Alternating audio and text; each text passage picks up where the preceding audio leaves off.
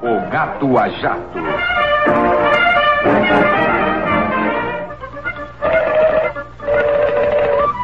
Caracóis, eu contratei vocês para dar fim naquele pica-pau. Vocês perderam o emprego. Agora saiam, estão despedidos. Ai, eu preciso é de um gato bom e rápido. Por que não experimenta o gato a jato, senhor? Uh, gato a jato? Onde posso encontrá-lo? Na lista telefônica, senhor. Gato a jato, gato a jato. Ah, está aqui, gato a jato. Hum, é, o gato mais a jato do mundo diz que Felino 2409. Chamou, senhor? O gato a jato às suas ordens. Há um pica-pau sarnento no meu telhado. É ele. Eu quero que ponha fim nesse comedor de telhas. Sai da frente, menino. Alças batendo. Marcha de decolagem. Turbinas e já.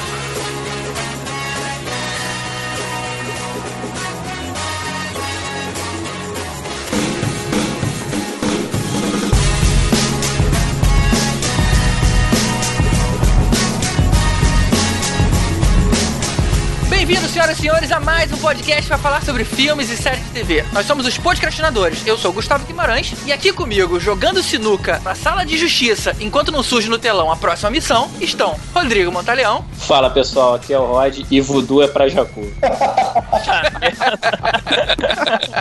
Tibério Velasquez. Hey, Fred! ah, não. Ele nem continua, né? entrou de golpe e alma.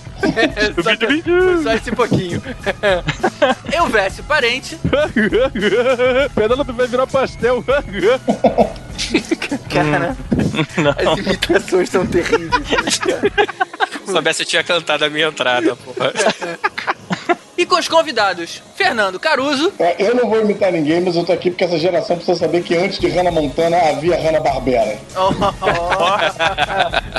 tá vendo? E Carlos Cardoso. E com vocês a minha imitação da Pantera Cor-de-Rosa.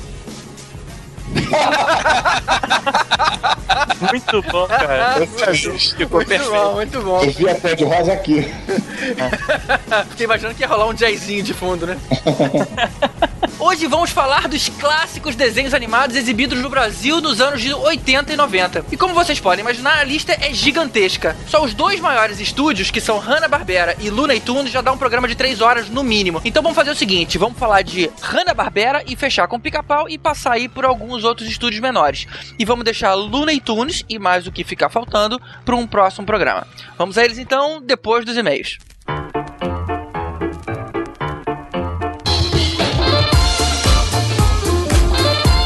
E aí, Rod, quais são os dois e-mails que a gente vai ler hoje? Então, GG, é, a gente tem um feedback aqui do Carlos Reis em relação ao podcast de Graphic Novel. É, ele começa elogiando, falando que achou muito bom o programa, e ele fala que a gente cometeu uma falha grave que a gente esqueceu do mestre Will Eisner, que ele fez, dentre outras, o The Spirit, que acho que seria a obra mais famosa dele, né? É, né, cara? É, eu acho que a gente já percebeu um certo padrão de comportamento dos nossos ouvintes de não ler os posts. nem prestar muita atenção também, né? Porque é, a gente até falou bastante no começo do podcast que a gente focou aquele episódio específico de Graphic Novel em cima do Frank Miller e do Alan Moore só, né? Tava até escrito no post também. Exatamente. A ideia, Carlos, é que a gente tenha outros programas. Se vocês gostarem e tudo mais, a ideia é ouvir de vocês e a gente no futuro faz o restante. Se a gente for começar a falar de muita gente, um que o programa fica muito grande e o maior problema é que fica raso e não é a nossa ideia. Então a gente focou como a gente fez recentemente no Sessão da Tarde de Comédia, que teve gente que reclamou que a gente não falou de aventura. Não, a gente. o título do post era de comédia. O título desse aqui é Frank Miller e Alan Moore. Então, prometo que no próximo a gente vai falar do Will Eisner, apesar do filme que ele fez ter sido uma bomba. e curiosamente foi dirigido pelo Frank Miller. É, é pois é. E qual foi o outro? É, o outro aqui é do Maurício Salles. Ele até brinca porque ele já escreveu algumas vezes, já figurinha conhecida da nossa É, aqui, né? Maurício é, é figurinha repetida. Figurinha repetida. Também sobre o episódio de Graphic Novel, é, ele fala que ele curtiu bastante a trilha desse episódio, né? Que foi até uma tentativa da gente fazer uma, uma trilha um pouco diferenciada. E ele até brincou aqui e falou: pô, vocês deviam de lançar um awesome mixtape desse episódio. Olha, a gente vai fazer um tape com essas músicas, quero ver quantas pessoas vão comprar. E principalmente onde que vai rodar o cassete. né? Exatamente. Maurício, legal, cara. Legal você ter elogiado. A ideia, a trilha sonora que a gente colocou no último, a ideia foi ter feito uma coisa mesmo diferente. A gente sempre musica o podcast com trilhas sonoras dos filmes e das séries que a gente tá falando. Só que. Nesse passado, como o HQ tem uma coisa a ver com um pouco mais de rock mais pesado, o público é mais ou menos o mesmo, haviam poucas músicas representativas, a ideia foi fazer uma coisa aí diferente, puxando um pouco mais pra música mais pesada. Que bom que você gostou. É legal ver que o pessoal percebeu a diferença, né? É, é E engraçado, curioso aqui que ele termina o e-mail dele com uma pergunta bem engraçada. Ele chegou e cá, vem cá, vocês demitiram a Roberta? Ela não bateu a meta, cara. Pois é, né? E ele tá ligado, né, cara? Ele falou, pô, não ouço a voz dela desde o de robôs. É, exatamente. Foi o último episódio realmente que ela gravou, foi o de robôs, né? Então ele tá, tá, tá ligado. cara. Tá? E daquela fofoca, né? O que foi que ela fez de errado? Me conta que eu não conto pra ninguém. não, cara. ah, Na verdade, não teve nada de errado. A Roberta, infelizmente, ela tava com tanto projeto que ela mesma falou, cara, eu preciso me dedicar aqui, tá divertido. Ela quer voltar ainda como convidada quando possível, mas nesse momento ela tá de altos, digamos assim. Pois é, a pessoa acha que é fácil, mas isso daí dá uma demanda muito tempo da nossa vida, cara. Exato, vida cara. pessoal, não é fácil não. Não é nem só gravar e editar, ainda tem que rever as paradas pra conseguir falar um negócio direito, né? É isso aí. Por isso vocês têm que continuar escrevendo pra gente, que é pra gente continuar aí na, na motivação que a gente tá. Isso mesmo, pessoal. Escreve pra gente no podcastinadores.gmail ou comenta lá no post oficial desse programa no abacaxivador.com.br. E não deixe de visitar a gente na nossa página no Facebook, facebook.com.br podcastinadores e deixa lá o seu like, o seu joinha. É isso aí, pra gente saber quem é você. E um recado que a gente não dá já há algum tempo, é sempre bom lembrar: se você assiste esse programa no iOS, você vai ter uma experiência muito melhor se você baixar o feed Podcastinadores Plus, que divide o programa em capítulos. Isso é bastante útil nos casos onde a gente vai falar de spoiler, por exemplo. Você dá um next e já pula instantaneamente aí pro próximo assunto. Você também pode pular a sessão de e-mails, por exemplo, se você não quiser ouvir. Ou seja, você só ouve aí o que você quer. Outra funcionalidade muito boa dessa versão Plus, e especificamente para esse episódio dos desenhos é bastante útil, é que a imagem principal do podcast ela muda conforme o conteúdo. Ou seja, quando a gente estiver falando, sei lá, da formiga atômica, você vai ver a cara da formiga atômica. Ah, é mesmo, é assim que ela se parece. E aí tudo mais. Isso é um recurso visual bastante útil, principalmente quando a gente tá puxando coisas aí muito antigas que muitas vezes a gente lembra mais ou menos, mas não lembra tanto. É isso aí, é sempre uma boa se ter um auxílio visual também. né? É, mas como eu disse, só funciona para iOS, então se você usa o genérico, que é o Android, Tem sempre. É, gente. você fica aí com o feed normal mesmo. O áudio é o mesmo, são só as funcionalidades aí que são diferentes. Vamos seguir então com a nostalgia dos clássicos desenhos animados exibidos aqui no Brasil nos anos 80. Sobe o jazz.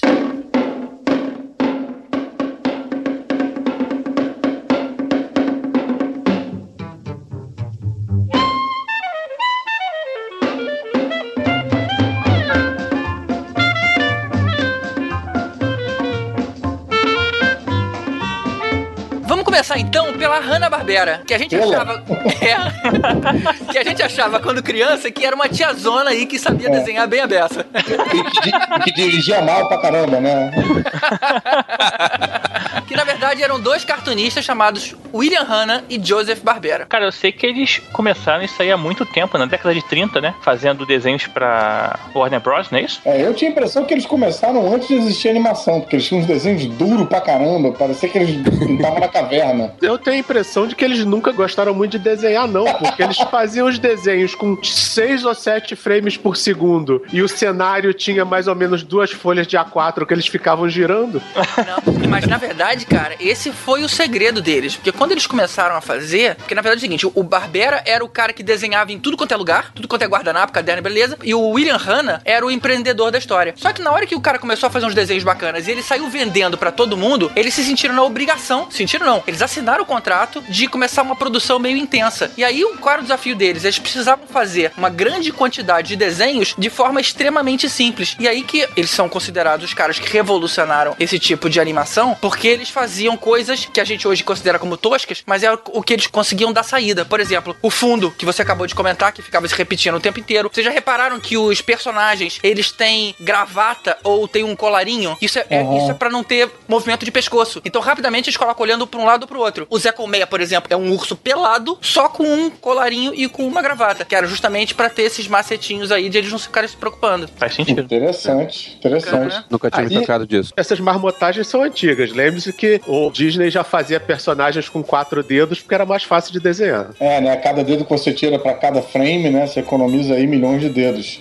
E uma coisa que eu nunca entendi quando eu era criança também, aí já um pouquinho mais esquecido, porque Hanna-Barbera, eh, os dois eles acabaram inundando o mercado com uma porção de personagens. E, no entanto, quando você viaja pra fora e tal, os personagens não têm a mesma força de marca que os outros personagens. Não tem um parque da Hanna-Barbera como tem da Disney, como o Pernalonga às vezes aparecia lá no Parque da Universal pra representar a Warner, pra representar a concorrência de certa forma. Você não tem essas coisas, né? Não tem um brinquedo dos Flintstones, um brinquedo dos Jetsons. Aí a gente fala da parte empreendedora, né, da história. O Disney, logicamente, cuidava dos desenhos dele. Você tinha Looney Tunes, era associado à Universal, então eles você ainda tem alguma coisa deles lá. E no caso da MGM, que depois se associou com a Warner, ficou meio que sem cara, tipo, assim, não temos o que fazer com ele. Então não- nunca ninguém fez um parque temático. As pessoas não exploram da maneira como poderia, na verdade, isso. Tanto que hoje os direitos estão lá no Cartoon Network, que já foi um grande canal, hoje em dia acabou tirando os desenhos da Hanna-Barbera porque dava um pouco audiência. É assim, a gente não tinha é, brinquedos específicos desses desenhos animados, mas tinha os personagens lá no estúdio. Na verdade, acho que era nem na MGM, acho que era inclusive no, no Universal, né? No, Uhum. e, mas você, assim, na década de 90, na Disney tinha lá o Pica-Pau, os Flintstones, a galera fantasiada lá de como os personagens tem hoje. Só que. Não, na vamos Universal, combinar- na Disney não, né? Na Universal. na Universal. É, vamos, vamos combinar que isso aí é, são desenhos da década de 40, 50, É, não, você tem 60 toda a e razão. 60. Você tem toda a razão. Eu, é, eu fui recentemente nos parques agora, eu acho que isso foi uma coisa que mudou de uns tempos pra cá, talvez por uma modernização, talvez por ser uns desenhos. Isso era uma pergunta, inclusive, que eu ia fazer pra quem tem filho e tal. Será que esses desenhos, eles hoje ainda são assistidos por uma nova geração de, de crianças? Ou será que vai morrer com a gente? Os meus filhos ganharam o box da Pantera Cor-de-Rosa e eles se amarram em ficar vendo. Meu filho de 5 anos se amarra em ficar vendo Pantera Cor-de-Rosa. Mas olha só bem, você tá falando com o teu filho de 5 anos. Hoje em dia, quem atura, digamos assim, esse tipo de desenho simples é uma galera que não tem muito senso crítico. Tipo assim, ah, qualquer coisa que você me mostrar aí, eu vou ver. Ah, o pessoal mais velho, porque a gente não via Hanna-Barbera com 5 anos. A gente via com, com 13, a gente via com 14. Na verdade, na verdade, eu vi até pouco tempo atrás, mas...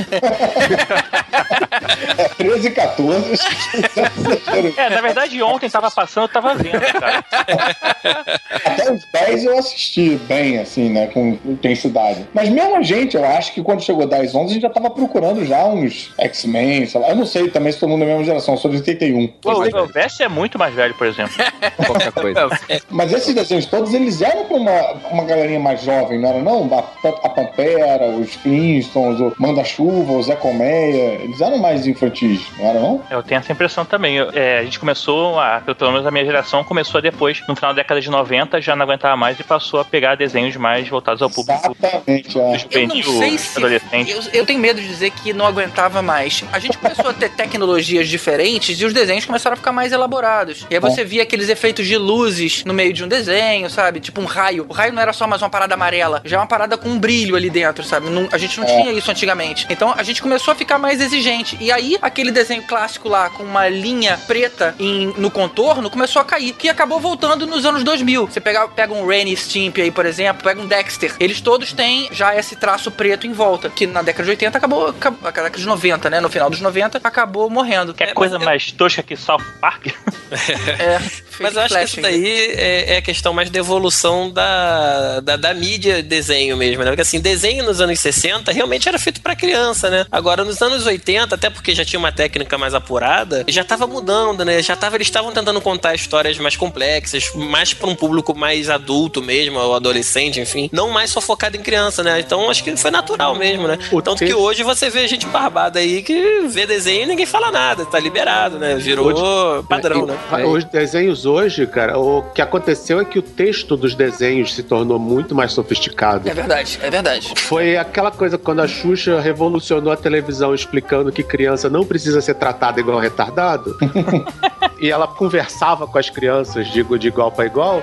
Isso foi acontecendo nos desenhos também. Os desenhos de antigamente, eles eram muito simples. Era uma historinha linear, antagonista, protagonista, tinha um probleminha que o protagonista ia lá, resolvia, acabou o desenho. Nos anos 80, isso começou a mudar. E os desenhos dos anos 90, então, são muito mais complexos. Dexter tem histórias ótimas. Batman, Brave and the Bold, é talvez É. a melhor encarnação do Batman animado. Johnny Bravo, que era a princípio a coisa mais boba do mundo, teve um episódio que o Johnny Bravo virou mulher. E aí ele passa o episódio inteiro sendo assediado por um monte de caras. E aí ele tem aquela realização de que ele era um babaca. E a Marvel reaproveitou esse roteiro pra escrever o Thor agora.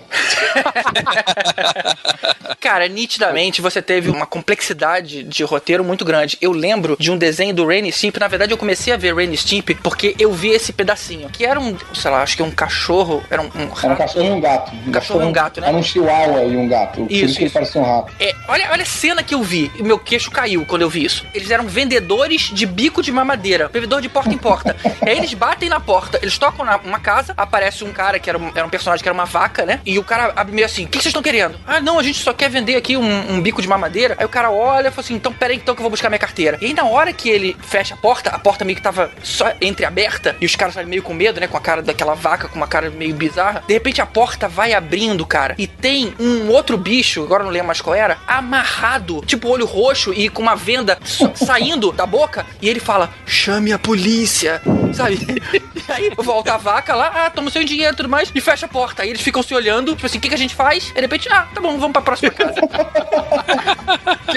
Eu achei muito bizarro isso, cara. Isso jamais ia ter nas décadas anteriores. Que, por exemplo, Flintstone criou uma comoção porque mostrou pela primeira vez na televisão um homem e uma mulher deitados na mesma cama. Ou seja, as pessoas eram muito mais Mas era de suscetíveis a. Olha, eu não sabia disso. Na verdade, Flintstones foi feito um pouco pra adulto, tanto que ele passava no horário nobre, e muitas pessoas se esquecem, na verdade eu mesmo não sabia antes de procurar informação, tinha uma marca de cigarro que patrocinava o, Nossa. é, o desenho. Quer ver? Vamos ouvir aqui a, a introdução com isso.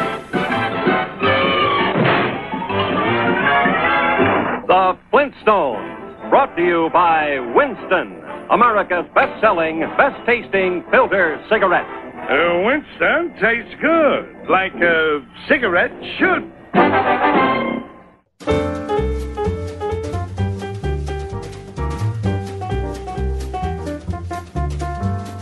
Apareceu nos anos 90 desenhos que eram melhores, que eram mais bem feitos e que ainda voltavam, a, ainda pensavam no público de criança. Que foi, diz a lenda que o Spielberg, na época que ele viu que ele tinha crianças e não tinha desenhos bons, ele bancou a produção do Tiny Toons e do Animaniacs. Uhum. Então, se Que você pensar excelente. que. É, Excelente. Nos anos 90 surgiram desenhos animados É. bons e infantis. Esses todos os outros que que falaram, South Park, Ren and Stimpy, não era desenho infantil, era desenho É. direcionado a outro público. Apesar de passar no Cartoon Network, não era pra criança. E pouco depois É, do o Tiny Toons- passava no Multishow até. Não passava Multishow. tipo, um, tinha um horário que, Eu que tinha me Stimpy, o Canguru e o... Eu me recuso a achar que Tiny Toons e Animaniacs é pra criança. Porque eles Não, tinham tanta referência. Cardoso, é, isso é que nem os desenhos animados longa-metragem feitos hoje em dia. O- é um desenho que agrada a criançada, mas tem um monte de referências pros adultos também, porque afinal os pais vão ter que levar as crianças pra lá. É, eu concordo, concordo com o Verso também, porque eu me lembro que eu tinha 10 anos quando passava o Looney Tunes, eu me amarrava, e o meu pai do meu lado às vezes pegava uma referência de Cidadão Kane que eu não pegava. Cara, mas tem uma coisa até do Animaniacs que é engraçado. Tem um episódio, eu não lembro quem tava vendo comigo na época, que eles vão no escritório do,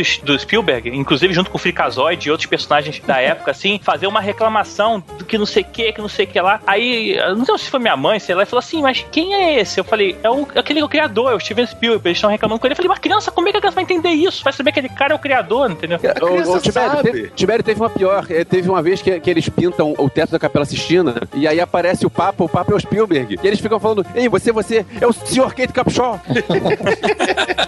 Cara, não é só o Spielberg, então falaram pela mulher dele, caramba. E é claro que nenhuma criança vai entender. Tinha um desenho ótimo nessa época também, que era o Histeria. Isso. Isso, isso. Era uma aula de história com um grupo de crianças, adultos, etc., que passavam por eventos históricos e, e eram temáticos. Tinha um episódio que eles fizeram sobre a Rússia, que era. Eles pegaram o Stalin e fizeram uma sitcom. Meu amigo Stalin. O Stalin morava na casa do garotinho, só que aí todo mundo que implicava com ele ia desaparecendo. Aí no final até os pais do garoto sumiram. E o desenho era ótimo. Teve um episódio que eles resolveram ajudar o Eisenstein a fazer o encoraçado Potemkin.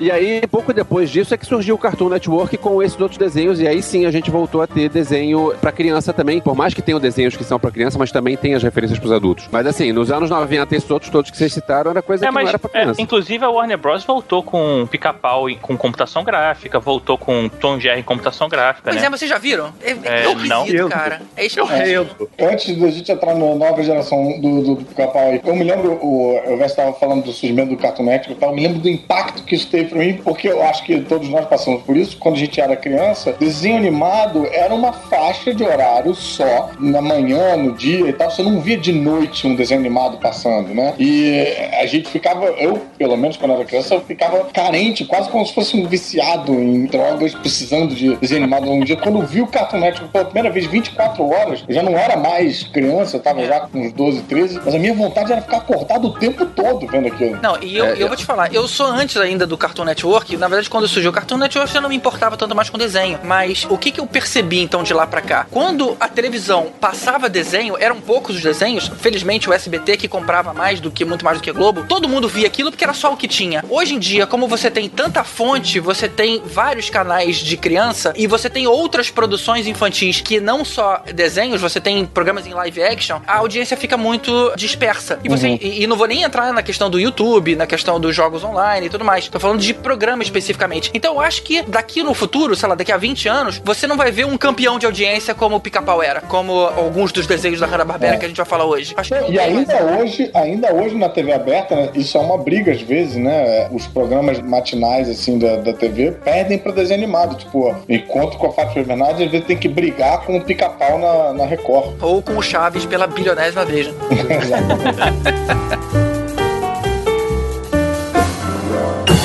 Vocês viram o filme dos Flintstones? Eu vi, vi, infelizmente. Na época. eu vi um. Tiveram dois, né? Ou três. Tiveram dois, tiveram dois. Teve um com o John Goodman e outro com o, o maluco do Game of Thrones. Isso, eu só vi o primeiro também. Game of Thrones? Ah, O Robert? o Robert. É mesmo? O Robert Flintstone. Olha! Foi o Viva Rock Vegas, se eu não me engano. É, é ótimo filme. Um deles tinha o Rick Moranis como, Como Barney. É. Eu lembro pouca coisa do. Era estranho o Rick Moranis como Barney e a, a Rosie O'Donnell como Betty. É, o Rick Betty- Moranis. Betty Mas- gorda, cara, eu não entendi isso. A Betty gorda e o Barney magro. Tipo, é num mundo paralelo. É, tipo, É, alguém, alguém comeu o Bronto Burger de alguém ali. Questão fundamental dos Flintstones. Vilma ou Betty? Vilma. A Vilma é loura. Não sei, hein, Beth, A? Vilma é filme, loura, cara, quer filme é dizer, ruim. desculpa, a Vilma é ruiva. Pois é, Vilma a é Vilma é ruiva, ruiva. Vilma é Acabou, check Não, mas a, a Beth, sei lá. É, mas a Vilma tem cara de meio de velha, cara. A Beth transava mais. É, tem cara, né? Eu acho. Posso jogar o Coringa? É. Pedrito adolescente.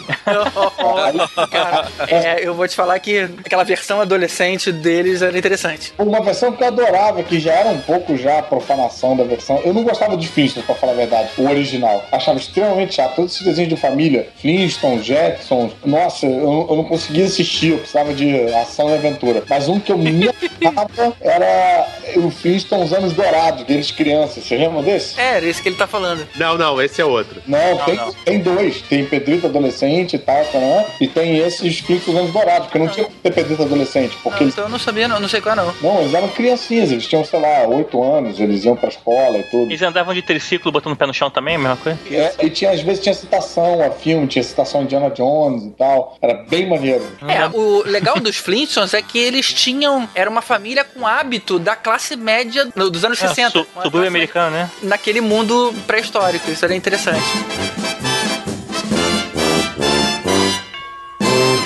Cara, o dublador do, do Fred Flintstone se chamava Martus Matias. E tem uma história do Niso Neto que esse cara contou no Jô Soares. Espetacular, gente. Vamos ver aqui pra vocês darem uma olhada. O dublador do Fred Flintstone era uma figuraça chamado Martus Matias. Ele era aqui de Sampa, fazia muitos aqueles filmes da boca do lixo, aqui na época, né? Cinemão de São Paulo e ele dublava o Fred Flintstone, tava um mercado que estava meio ruim aqui em Sampa, ele foi pro Rio tentar a carreira lá. Como ninguém conhecia ele, ele foi o primeiro a chegar, foi uma turma boa daqui de Sampa.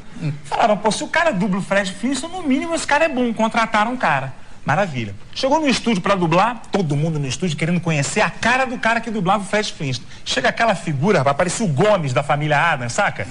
Paletó, jaquetão, listrado, cabelo para trás, aquele óculos de grau verde, sabe? Entrou no estúdio, o diretor falou: Olha, você vai fazer esse xerife. Era um filme de cowboy, papel sério. Ele tinha que dizer a seguinte frase: Eu sou o xerife, você está preso, vou levá-lo. Só isso. Ok? Vamos gravar? Pum, acendeu aquela luz vermelha. Vamos gravar? Chegou na boca do microfone e ele: Eu sou o xerife, você está preso, eu vou levá-lo.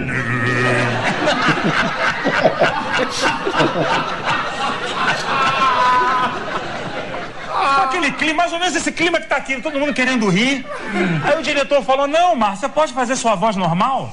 A gente sabe que é você que dubla o Flash Flintstone. Aí ele falou: Mas eu tô fazendo. Vocês repararam? Repararam que não tem essa voz em nenhum outro filme, só É porque ele tem essa voz. Não ele, ele- não faz essa voz, ele tem essa voz. O pior é o seguinte, Jô, eu tava do lado. E dublagem é o seguinte: fica um microfone aqui, um microfone para todo mundo. É aquele microfone sensível que se você piscar, o técnico lá fala, volta porque o Niso piscou. Deu pra ouvir daqui. Eu do lado, morrendo de vontade de rir, tendo que me segurar. E não conseguia dar a fala seguinte, cara, eu que tinha que dar a fala seguinte. E foi assim mesmo? Não, aí ele falou assim pela terceira vez: Eu sou o xerife, você está preso, eu vou levá-lo. aí eu respirei fundo e mandei daqui: Você tem o direito de ficar calado. Você disser,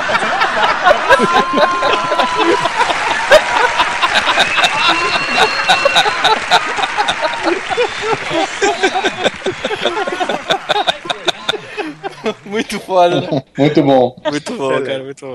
O Nilson Neto foi convidado do. fazendo, puxando a, a, a brasa pra minha sardinha do meu espetáculo de improvisação, dos 10 cenas improvisadas, e a gente montou essa cena pra fazer a abertura. Eu peguei essa história dele e transformei, dividi papéis e tal, assim, que tal, e a gente fez pro João, no João Caetano, pra mil pessoas, e pô, foi muito bom, cara. Muito bom, muito bom. Cara, mas essa foi a era de ouro da dublagem brasileira de Era, desenho animado, cara. cara. É verdade. O, o gênio que teve a ideia de botar um sotaque mineiro no salsicha, cara, isso foi fantástico.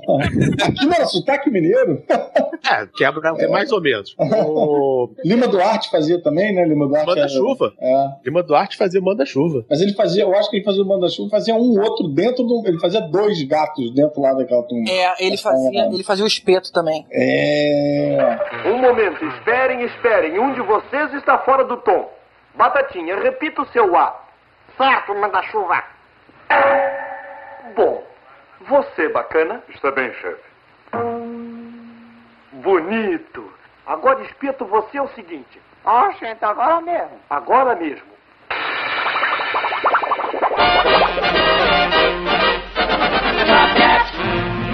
Coisa diferente do Manda-Chuva era que eles moravam em Manhattan. Geralmente a gente não. Os desenhos naquela época não ambientavam. Ou colocavam uma cidade fictícia, como Bedrock, ou simplesmente não mencionavam. Mas eles especificamente mencionavam Nova York. Isso era uma coisa diferente, outra coisa diferente é que tinha um gato azul, que até hoje não consegui achar.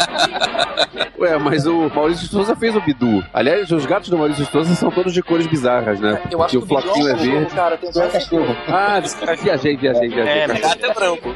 O gato é branco, mas os cachorros são de cores bizarras, desculpa. Dorgas, Manolo, Dorgas.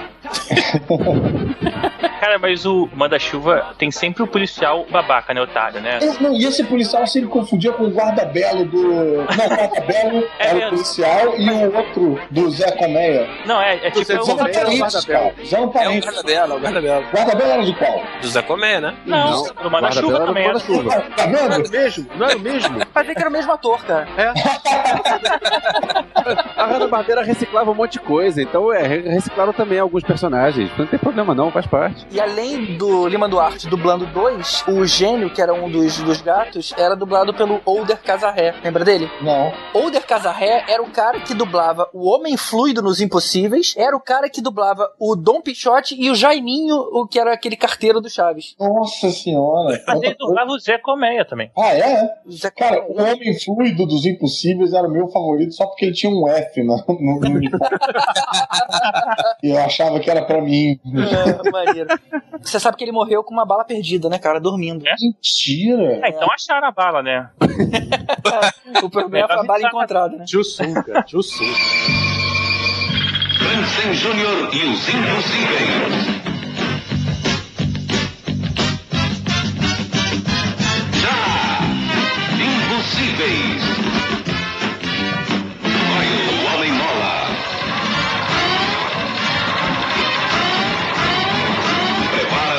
Quando as coisas estão feias. Impossíveis. Homem Fluido.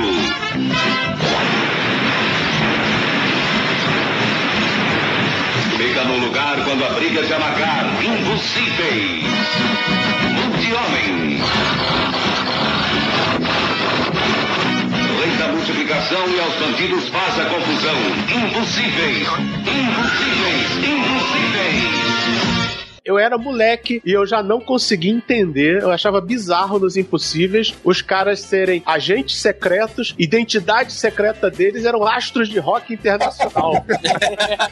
Não, tem uma coisa pior. O nome da banda era Os Impossíveis. É eles viravam um super grupo chamado Os Impossíveis. É a, é a- é a lógica do James Bond. Qual é a identidade secreta dele? James Bond. Não, e, e tinha uma parada também ali, entrando na na lógica do desenho, que um era um homem fluido que virava água, fazia o que quisesse com a água. Outro era um homem múltiplo que virava um milhão de. Aí tinha um que só tinha pé e mão de mola. Era muito ruim esse outro. Era gordinho, né? Era, era, o baixinho, né? era o bullying, né, da E história. detalhe que era o Coil Homem Mola e tinha que falar o nome dele porque ele tinha um C no peito. Eu não podia ser Homem Mola. Porque se é Homem Mola, por que você tem um C no peito? Se não, caía naquela coisa esquisita do corpo que tinha um O no peito. Ah, é e por que ele tinha um ano perto? Que era Orco, o nome do, do Era personagem original. Não, mas a, a explicação, a explicação é a seguinte: ele só foi chamado de Gorpo na dublagem brasileira, tá? Inclusive, do mundo Pois é. inteiro. Sim, isso é uma coisa que eu entendo, por exemplo, Hakuna Matata em português virou Atuna Matata, pra evitar a sílaba do mal ali, né? O Rei Leão, Hakuna Matata, a música em inglês é Hakuna Matata, em português é Atuna Matata, com T. Ah, é? É, Que símbolo do mal tem a ver? cu, só pra não falar cu. É que nem o Conde, o Conde do Cu que mudou de nome. É, Tocando. E que nem o, vilão do Samurai Jack, que é a Ku, virou Abu ou Apu. É, pô, foi É verdade. O negócio do Gorpo é o seguinte: originalmente o nome dele seria Gorpo, realmente, né, quando os primeiros esboços do personagem. Só que o He-Man ele foi feito na época com um orçamento muito baixo, né? É, não tinha dinheiro pra letargia. Eles pretendiam usar as imagens do Gorpo e inverter pra mudar ele de posição. E o G ficava invertido. Olha. Eles fizeram um O, que aí eles podiam inverter à vontade e aí ganhavam um monte de frame de, de lambuja, entendeu? Ah, Foi muito bom. isso que ele virou Orpo ao invés de Gorpo. Mas É, peraí, aí, nego, vamos sacanear a parada, vamos chamar de corpo mesmo. Porra, na moral, cara. e por que, que no Brasil não virou Orco também? É, então, é o único lugar do mundo que chamou pelo nome original dos esboços. sei lá, o cara devia ser fã de sei lá. É hipster. Provavelmente, provavelmente chegou uma versão preliminar dos scripts pra traduzir. É, e ninguém mudou, né? Ninguém mudou. Ou então só o Brasil é roots mesmo, né? Os Impossíveis contra o Aranha.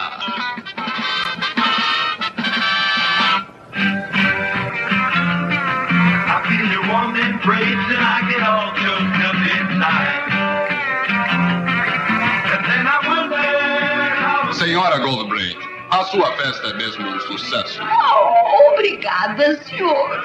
E vejo que a senhora está usando a sua fabulosa tiara de um milhão de dólares. Sim, e não acha lindíssima?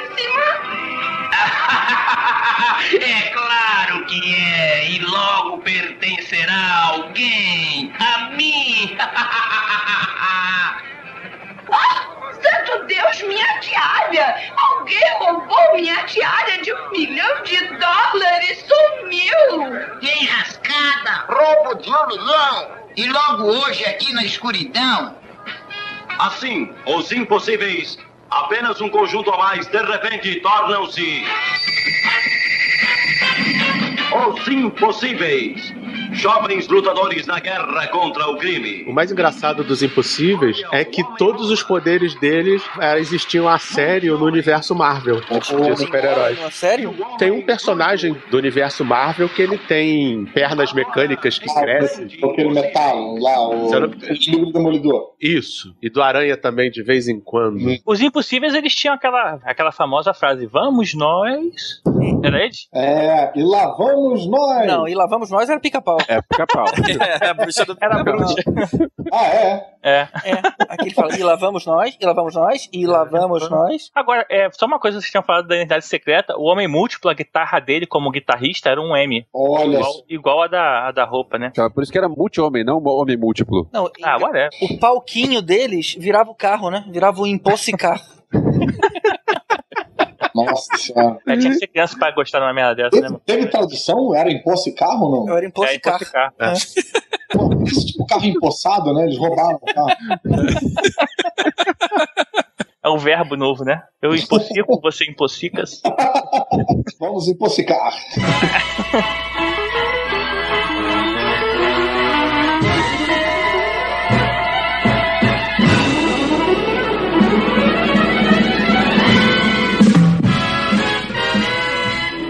Jacksons também, mas eu odiava esse desenho, que era tipo os Flintstones do futuro, né? É, feito na mesma época, inclusive. É, porque o Flintstones tinha uma brincadeira de todos os utensílios eram feitos por brontossauro, por dinossauros e tal, tal, tal. Os Jacksons tinham a brincadeira de olha que incrível os utensílios do futuro. Mas pra mim tudo se resumia a brincar de casinha, era tipo Barbie na televisão. Mas eu, eu ouvi uma teoria que eu basicamente destruiu minha infância. Que por que, que os Flintstones tinham todas aquelas coisas que a gente achava normais e não tinham sido inventados na Idade da Pedra? Porque os Flintstones, na verdade, eles eram um futuro pós-apocalíptico depois dos Jetsons. Mas por que que no futuro pós-apocalíptico voltam os dinossauros? Mutantes. Você tá com cara de episódio final de Caverna do Dragão, né? Cara, é verdade, né? Como eu falei antes, Dorgas, Manolo. Dorgas. Mas tem um momento mindfuck pior ainda. já, momento pula- já pulando. Momento Mindfuck. Mindfuck.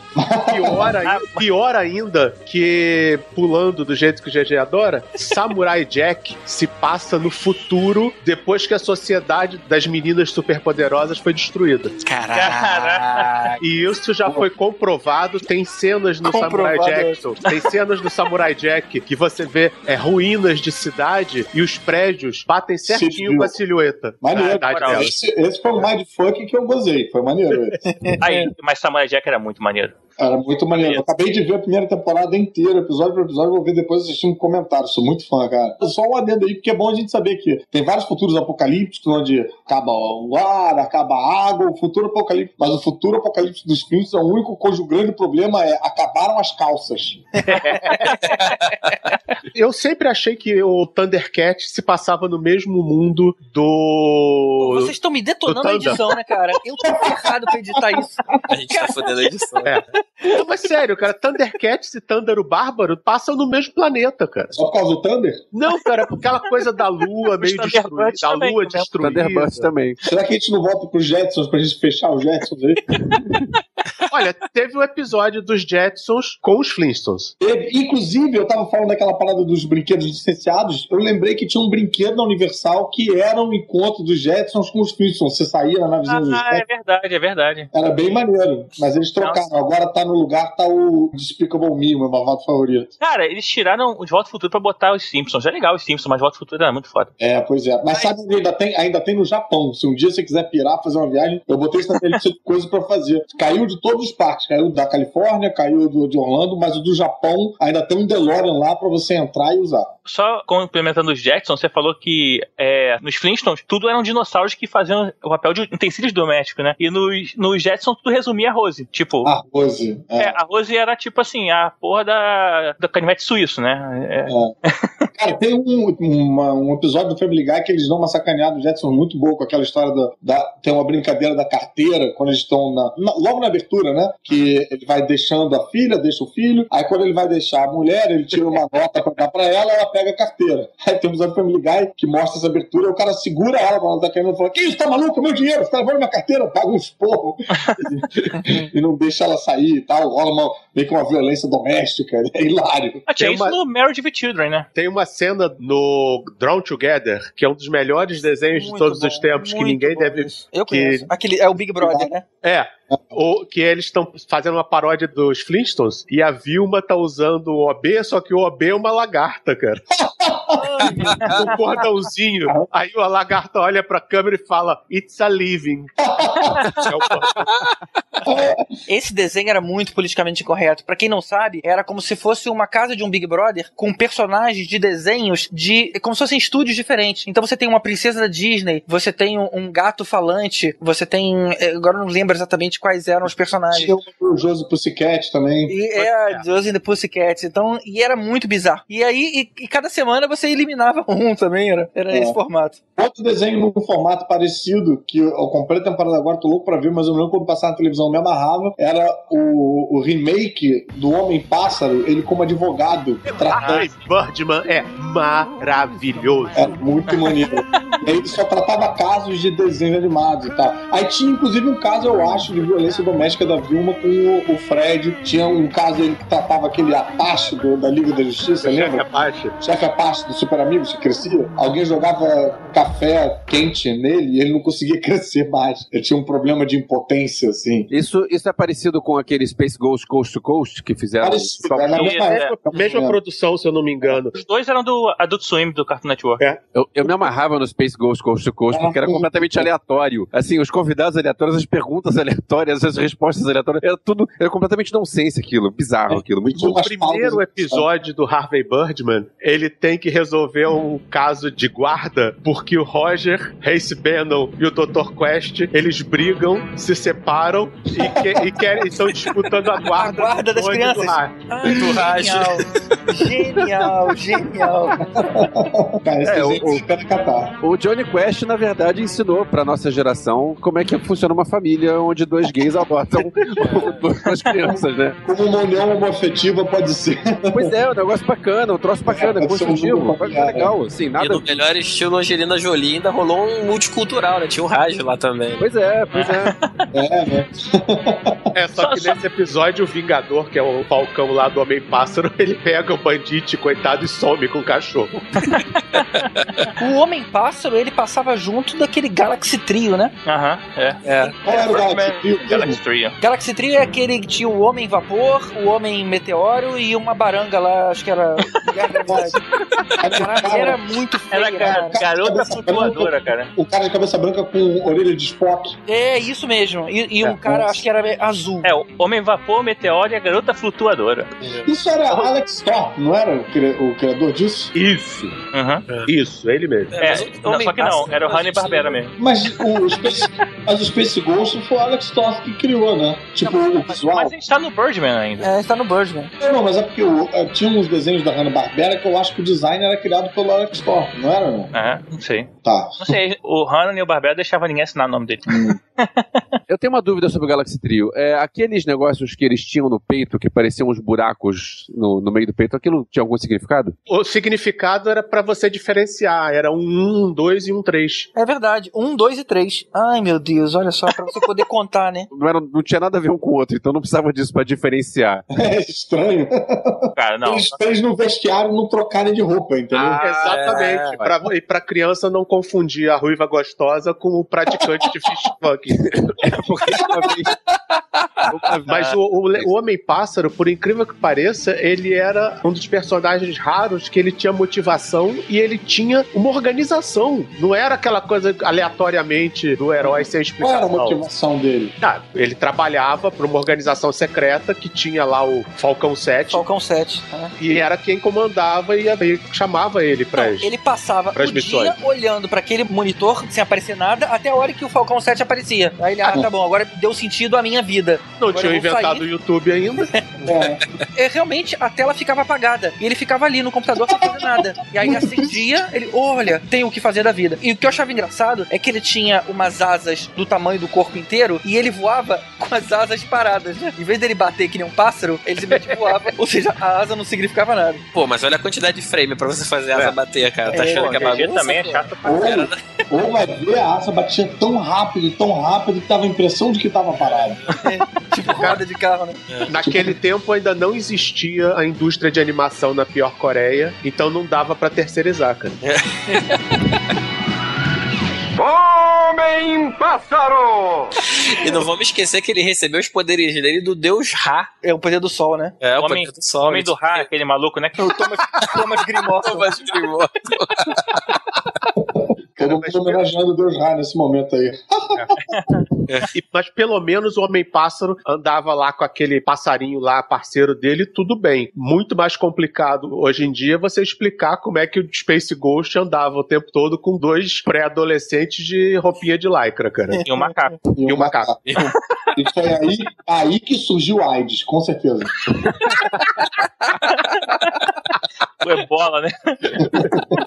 o Space Ghost foi também que ressurgiu no Adult Swim, né? No, lá no Cartoon Network. Sim. Mas pior do Adult Swim, cara, era ver o Robot Chicken. Que aí você vai ver todo mundo do Hanna-Barbera sendo sacaneado de alguma forma ou de outra, sendo decapitado, qualquer porcaria do tipo, assim. Era, não, ainda é, continua, continua e é excelente. E às vezes com os nossos bonecos da infância mesmo, né? Às vezes tinha, Pô, cara.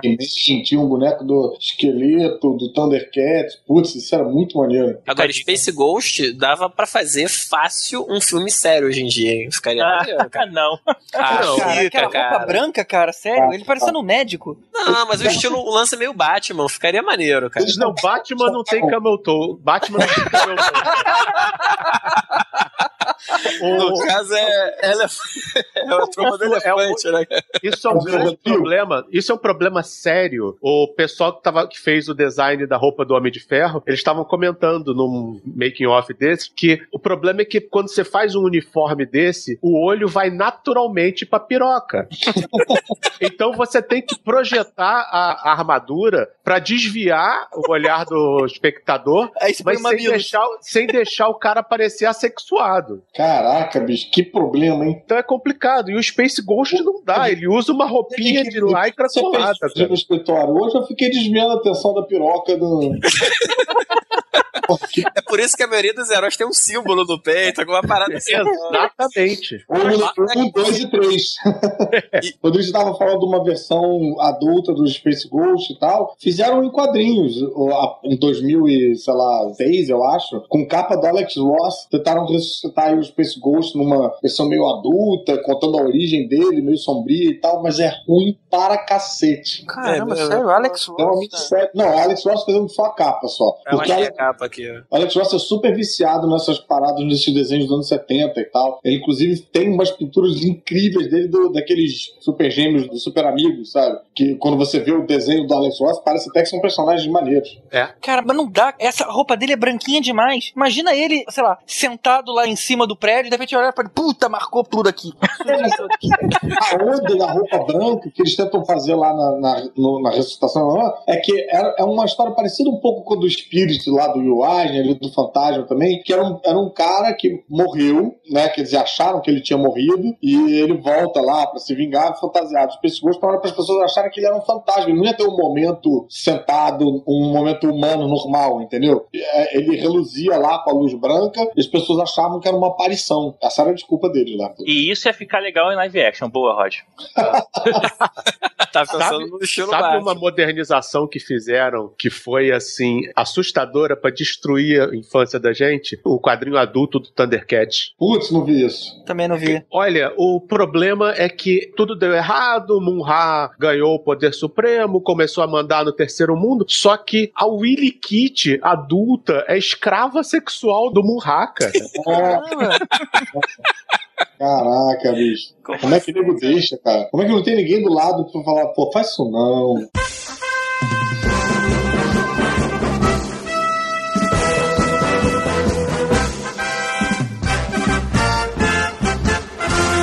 1973 surge o desenho dos Super Amigos, que foi baseado na Liga da Justiça da DC. Que tinha o mesmo problema de ficar com a tela vazia até aparecer alguma coisa pra fazer, né?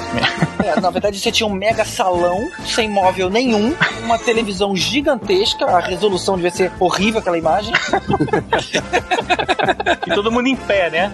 Tinha uma parada que me enlouquecia nesse desenho, que era um negócio de animação, quando eles estavam falando, eles ficavam falando e levantando a cara e abaixando a cara, levantando a cara e abaixando a cara. Caraca, cara, aquilo me dava uma raiva, cara. O melhor, o Super Amigos, ele era uma espécie de Liga da Justiça com cotas. então, todos os povos oprimidos do planeta tinham um representante na Liga, da, na Liga da Justiça. Vários personagens surgiram ali, né? E morreram ali graças ao doce Lorde Satã. Tipo, Apache, né? Aquele. É. Apache, Apache, Eldorado. Teve uns que foram introduzidos nos quadrinhos, aquele robô que faz furacão. Não, Vulcão Negro, ele foi só pra série. Não, vu- não era vulcão, não, era tipo. Samurai. Ah, sei, o Samurai. O Samurai que era o furacão. É porque tinha o chefe Apache e o, o O Samurai. Tornado, eu acho que é. Tornado. Não, não, o que você tá falando era um dos heróis que eu mais gostava de ler quando era moleque, que era o Nuclear, que quando Não. ele foi Não, pro, não, quando ele foi pra aí, chamaram ele de. Tempestade. Não, teve isso também. Mas tinha um maluco lá que era um robôzão vermelho que criava ventos e tal. E, uh, Não, então não. Acho que eu tô falando besteira. Não, é esse Agora, você mesmo. sabia que quando começou o desenho dos Super Amigos, a primeira temporada era o Super-Homem, a Mulher Maravilha, o Aquaman o- e o Batman Robin, mais três adolescentes. Ah, um adolescente era o Andy, o Marvin e tinha um Supercão. Ou seja, Ah, eles é, eram só é. garotos. E, e faziam lá o alívio Mas cômico. isso foi na primeira, eu achei que isso tinha sido nas outras. Não, né? não, na primeira temporada. Aí depois, quando eles viram o potencial, falou, cara, não, vamos tirar esses garotos daí e vamos colocar os super gêmeos, que pelo menos eles têm poderes. É. É por aí. Fora o Aquaman. Era, era moda na época você colocar personagens crianças interagindo, porque na cabeça deles as crianças em casa iriam se identificar e assim e assistir. Você vê que o, Batman tinha isso, o Scooby-Doo era basicamente isso. Aí pra completar eles fizeram aquela abominação aos olhos do senhor que foi Batman e Scooby-Doo. Ah, não, jura que teve isso, cara? Teve isso, teve. Mas Scooby-Doo também teve Scooby-Doo e todo mundo. Teve Scooby-Doo, Globo sabe o que, que parece um Batman e Scooby-Doo? O Falcão Azul e o Bionicão. Parece. Verdade. É, Bat- Batman Scooby-Doo não é Falcão Azul e Bionicão. É, é isso, né? Teve outro. Antes, antes da gente entrar no Falcão Bonito, eu assisti uns bonequinhos do Super Amigos, porque eu lembro que eu acho que eu gostava até mais dos bonequinhos do que do desenho animado. Ah, Cada sim. bonequinho tinha, uma, tinha um Gary Gary diferente. Por exemplo, o, o, eu me lembro do Homem Borracha, você apertava o braço dele, o pescoço crescia. Não, O- é, o, O os Coringa, você apertava as, as pernas ele mexia a braço, dava martelada na cabeça. Eu vou te falar que esses bonequinhos vieram numa geração posterior. Os meus bonequinhos, eles eram estáticos em cima de uma, uma prancha que equilibrava eles. Ah, de uma base de plástico. Eu também É uma, tinha. bra- numa Aham. mesma posição. Então o Hulk Ah, ficava com é a, com a mão lá pra cima. Mas isso é Marvel, cara. Isso é Hulk, isso é Homem de Ferro. Não, eu tinha os DC também, nesse mesmo formato. Tinha. É. Mas é porque os licenciados do Super Amigos eram esses, que tinha até. Tinha, que tinha aquele Batmóvel maneiríssimo do Batman, tinha um- uma nave do Super-Homem, eu nunca entendi porque o Super-Homem precisava de uma nave, mas tinha. Não, todos eles tinham um nave, pelo né? mesmo motivo que o Homem-Aranha precisa de um bugre.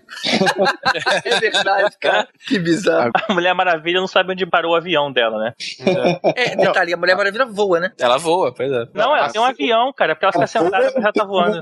O Family Guy que o super-homem aparece do lado da Mulher Maravilha e aí ela tá toda sem graça, aí é porque ela tá no banheiro do avião, cara. É muito... A melhor coisa que tem recente dos Super Amigos foi o Porta dos Fundos que ficam sacaneando o Super Gêmeo lá que vira água. Mas qual é o seu superpoder? Seu superpoder é virar água? É virar gelo? É só isso? Devolve o anel. É o que ele vai dar- ser demitido, é isso? É. Isso. Ah, Vamos dar o anel pro macaco, assim, né? Então tá, fica aí com ele. Vai, continua nessa porra dessa Liga da Justiça, tô cagando, foda-se. Olha só, agora sabe o que vai acontecer? Talvez esteja andando na rua tranquilamente. Nossa, o dia tá ensolarado, por que, que será que tem uma poça aqui? e você vai por acaso escorregar na poça. Sam, o anel. Essa porra desse anel. Oi. Pede pro Aquaman entrar, por favor. Tá, mas agora falando sério, cara, Super Amigos, assim, ele tem o mérito dele ter mostrado, pelo menos eles tentaram levar vários personagens da DC pra televisão, né? Eles não ficaram só nos famosinhos, eles tentaram levar a galeria de vilões e tal. Você teve um- uma galera diferente ali que você dificilmente você vê depois em outras mídias, né? Ah, Eu eles- só achei engraçado que o, o Gavião Negro e a Mulher Gavião, no desenho, era Homem Águia e Mulher Águia. É, né? Eles chamavam de outra forma, cara. Chama Ah, eles direito. pareciam um casal, né, cara? Não, mas as traduções de desenho também às vezes dão uma pirada até hoje. Aquele desenho do Homem-Aranha mais recente dos anos 90 também. Aparecia o Demolidor, nego chamava de o Destemido. Tinha umas coisas assim, nada a ver. Ué, Mas você tava falando do, da galeria de vilões do, desses super amigos. Rodrigo. Tem um, também uma outra, Alex Ross aí mostrando o seu amor pelos desenhos da década de 70. Ele fez uma minissérie e ele pintou tudo. E é incrível, essa vale a pena, chamada Justiça, que tem toda essa galeria de vilões e tem todo esse esquema. É lindo, cara. Tem o Mid Supplique também? Não. Não, mas tem aquela nave zona onde eles se encontravam lá. A cabeça do Darth Vader, né? É. Então, mas eu acho que o mérito é esse. Agora, uma coisa ruim que o Super Amigos fez e detonou o personagem pro resto da vida, ele só foi se recuperar agora, foi o Aquaman, né, cara? É Foi se recuperar quando? Era uma sacaneada no Aquaman. ele já se dessa recuperou? série. Não, agora ele é B10. Agora no É. 952 ele é Agora B10. ele controla baleias também. Não, agora precisou, precisou dar um reboot no universo inteiro pra ele poder Pois é, agora ele é. Mas, porra, naquela época, realmente o poder do cara era conversar com peixe só, né, cara? Era muita sacanagem. Ó, citando de novo a clássica do Family Guy da mulher na praia sendo agarrada por um tarado, socorro! Aí o Aquaman aparece lá na água. Ei, você, pare com isso! Aí o cara, por quê? Você vai fazer o quê? Não, vem pra água, vem pra água que eu te. É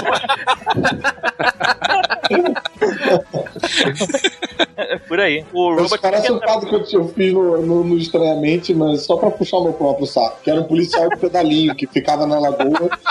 e aí rolavam, rolava um assalto, tipo, na, na orla da lagoa. E o cara não podia fazer nada porque a jurisdição dele era só lagoa, sabe?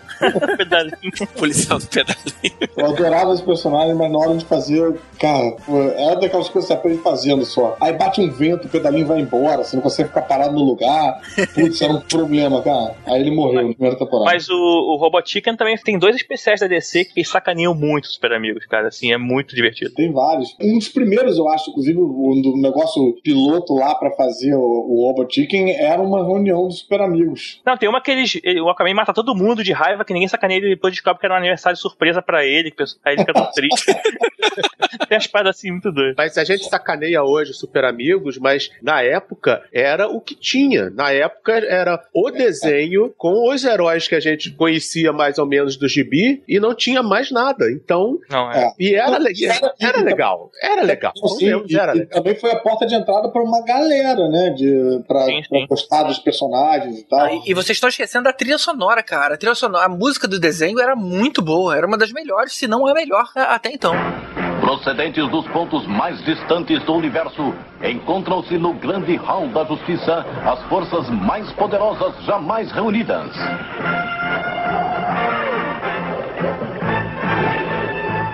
O Super-Homem. Batman e Robin. Mulher Maravilha. Aquaman. E os super gêmeos Zan e Zainan e o fiel macaco Blick. Juntos, eles lutam pela justiça e paz para a humanidade. Mal ou bem, os super amigos respeitavam mais o personagem, os personagens, do que a Marvel. A Marvel fazia uns abortos com os personagens que não dava pra entender. É, aquele Homem-Aranha e seus amigos, né? Homem-Aranha e seus amigos, o Coisa. É. Transformaram o Coisa num adolescente, porque tem que ser criança pra atrair o público, com anel mágico. Falei, que porra é essa? E agora eles incluíram isso aí no universo. Agora tem um. Tô lendo aquela Fundação Futuro e uma namorada do Tocha Humano tá substituindo o coisa e criaram um anel pra ela e quando ela junta vem as pedras. Meu Deus. Ah, eles adoram fazer esses retcons de vez em quando. Ela dá o anel pra tocha humana? No caso, queima o anel, né? É. tocha humana queima o anel da, de coisas. Mas É. só pra finalizar, os Super Amigos, por mais que a gente sacaneie, abriu caminho pra hoje as animações da DC no mercado direto pra vídeo, que são excelentes. São né? Excelentes. né? Nesse mercado a DC dá de mil a zero na Marvel, nesse aí. é- Quais são as animações que vocês acham mais legais dessa aí do DC? Porque, assim, todas as que eu vi, eu achei meio chatinhos. Aqui, eu vi o, o- o Lanterna Verde, o primeiro voo, é, achei meio mala. Vi aquele outro Inimigos Públicos, que o arco é muito bom na revista em quadrinho, com o Super-Homem e Batman, e, mas na, na- no, no desenho eu achei meio chatinho. O que, que você me aconselha aí? Ah, tem o Justice League Doom, é legal. Tem o, o Flashpoint, que é também inspirado no, no arco do Flashpoint, é legal. Aquele do Alguém viu, alguém viu É. o ano 1 do Batman? Do- Sim, ano 1 do Batman. O desenho é bom? O desenho é muito bom. Cavaleiros Esmeraldas do Lanterna Verde também é muito bom. vou procurar todos esses. É, tem tem o, o Justice League War, que conta uma origem da liga também, é legalzinho. O Crise em Duas Terras também. New Frontier. Deixa eu ver, esse é bom mesmo. né? O próprio da Mulher Maravilha. Liga da Justiça Unlimited e o próprio desenho da Liga da Justiça são muito bons. São muito bons, cara. O Liga de Justiça Sem Limites é sensacional. É uma pena que não fizeram uma caixa de DVD decente aqui com isso, por É, o, o R$39,90. Bruce Timm, Bruce Timm trabalha muito bem em cima dos personagens da DC, cara. Qualquer coisa dele lá. Tem uma cena que o, tá os, os principais, o Batman, a Mulher Maravilha e o Super-Homem, e aí eles pegam um capanga lá, um assassino, ela não, um assassino, não sei se é o Deadshot, é um desses assassinos genéricos da DC, meio super-humano. E o cara, não, eu não vou contar quem me contratou, porque eu sou profissional, eu sou isso, eu sou aquilo. Aí o Batman chama o cara, pega o cara pro canto e fala alguma coisa no ouvido dele. Aí o cara imediatamente, não, quem me contratou foi fulano, pagou tanto, ele tá não sei aonde. Aí a Mulher Maravilha vira pro Super-Homem, o que que ele falou? Aí o Super-Homem, você não quer saber. Muito bom. Foi- Será que foi o segredo do morcego? A outra, a outra Eu vou fazer com você o que eu faço com o Robin toda noite no Batcaverna. A outra tá o, o Batman e a Mulher Maravilha numa tocaia no alto de um prédio. E aí ela, Bruce, você tem que sair mais, você tem que ver pessoas. Você já pensou em ter mais vida social, assim, um encontro, talvez? Aí, aí ele, não, Diana, não é uma boa, porque eu tenho inimigos, tenho que proteger as pessoas que eu gosto. Além do que, jamais daria certo. Você é uma guerreira amazona ah, vivendo entre humanos e eu sou um garoto rico com problemas, muitos problemas. Admitiu, né? Aqui estão agora os volantes mais pirutas do mundo para realizar mais uma corrida maluca. Numa disputa pelo título de volante mais piruta do mundo. Aí estão eles alinhando. Primeiro carro de linhas arrojadas de Peter Perfeito. Em seguida, roncos lenhadores e dentes de terra. Na posição seguinte, o carro tanque do Sargento Bombarda. Logo depois, o carro da Quadrilha da Morte, que é a prova de balas. Esse inventor genial, professor aéreo, no seu carro cheio de truques. Ah, que gracinha. Esta é Penélope Charmosa, a boneca do volante. Atrás dela, os irmãos Rocha em seu carro de pedra. O cupê mal assombrado e o farão vermelho. E aí está o tio Tomás, o campeão de brejo seco e o seu atento copiloto. Logo atrás vemos a máquina do mal com seu volante malicioso e cheio de mais intenções. Dick Vigarista e o seu ajudante Buckley sempre prontos a aplicar um golpe sujo. Atenção, partiram! Partida prejudicada e anulada, mas é claro, foram consultados ao pote pelo amigo marginal de Dick Vigarista. Mas agora é pra valer. Vai começar outra corrida maluca! Também tem um desenho, cara, que não é Liga da Justiça, mas juntava vários personagens muito maneiros, que era o Corrida Maluca, né? É, eu- eu- essa eu acho que era a vantagem desse desenho, né? Isso que você falou, de ter vários desenhos dentro de um É. desenho só. Tinha lá a Esquadrilha de Morte, a Penélope, que eles chegaram a ter alguns desenhos próprios deles, mas assim, nada melhor que ver todo mundo junto numa coisa só, né? É. Isso. Eu, e vem cá, vocês que são os experts aí, só pra vocês eu posso perguntar isso. O desenho da Penélope veio em decorrência da corrida maluca ou o contrário? Não, depois que veio o spin-off sozinho. Porque, na verdade, esse desenho da Corrida Maluca, ele veio inspirado naquele filme A Corrida do Século, de 65. Lembrando que o Corrida Maluca é de 68. E aí, nesse filme da Corrida do Século, tinha a personagem da Natalie Wood, que usava rosa e tinha lá seu carrinho. E aí no desenho virou a Penélope Charmosa. Do mesmo jeito que o Dick Vigarista, no filme, era o personagem do Jack Lemmon, que era o professor Fate. Então, ou seja, eles pegaram um filme de sucesso, transformaram no desenho, e depois que acabou o desenho, que durou dois anos só, algumas pessoas achavam que era muito violento e tudo mais, e aí a- os pais das crianças pediram pro desenho acabar, e eles pegaram, e eles foram fazendo, a, fizeram o desenho do Butley, fez o desenho da Penélope Charmosa aí. Mas eu achava que o Dick Vigarista já, já, já existia antes com aquele que ele perseguiu o pombo. É verdade. Tem o Darkstar dele, não sei o que lá, o nome complicadão desse desenho. É, que aqui chamavam de Esquadrilha Butre. Isso. É verdade. Já é de 69 esse desenho. Que tinha o cara que fazia o. É, bom. É. Não, calma aí, mas a Corrida Maluca é de 68. Ah, é de 68? É de 68 a 70. o GG falou que é de 61. Ah, não, então, então, então não, então não. Esse, Então o do pombo é depois da Corrida Maluca. esse veio em 69, o do Pombo. Ou seja, o Dick, o Dick Vigarista foi reaproveitado várias vezes. É, ele, fazia, ele tinha contrato com dois desenhos. Ele é um vigarista, né?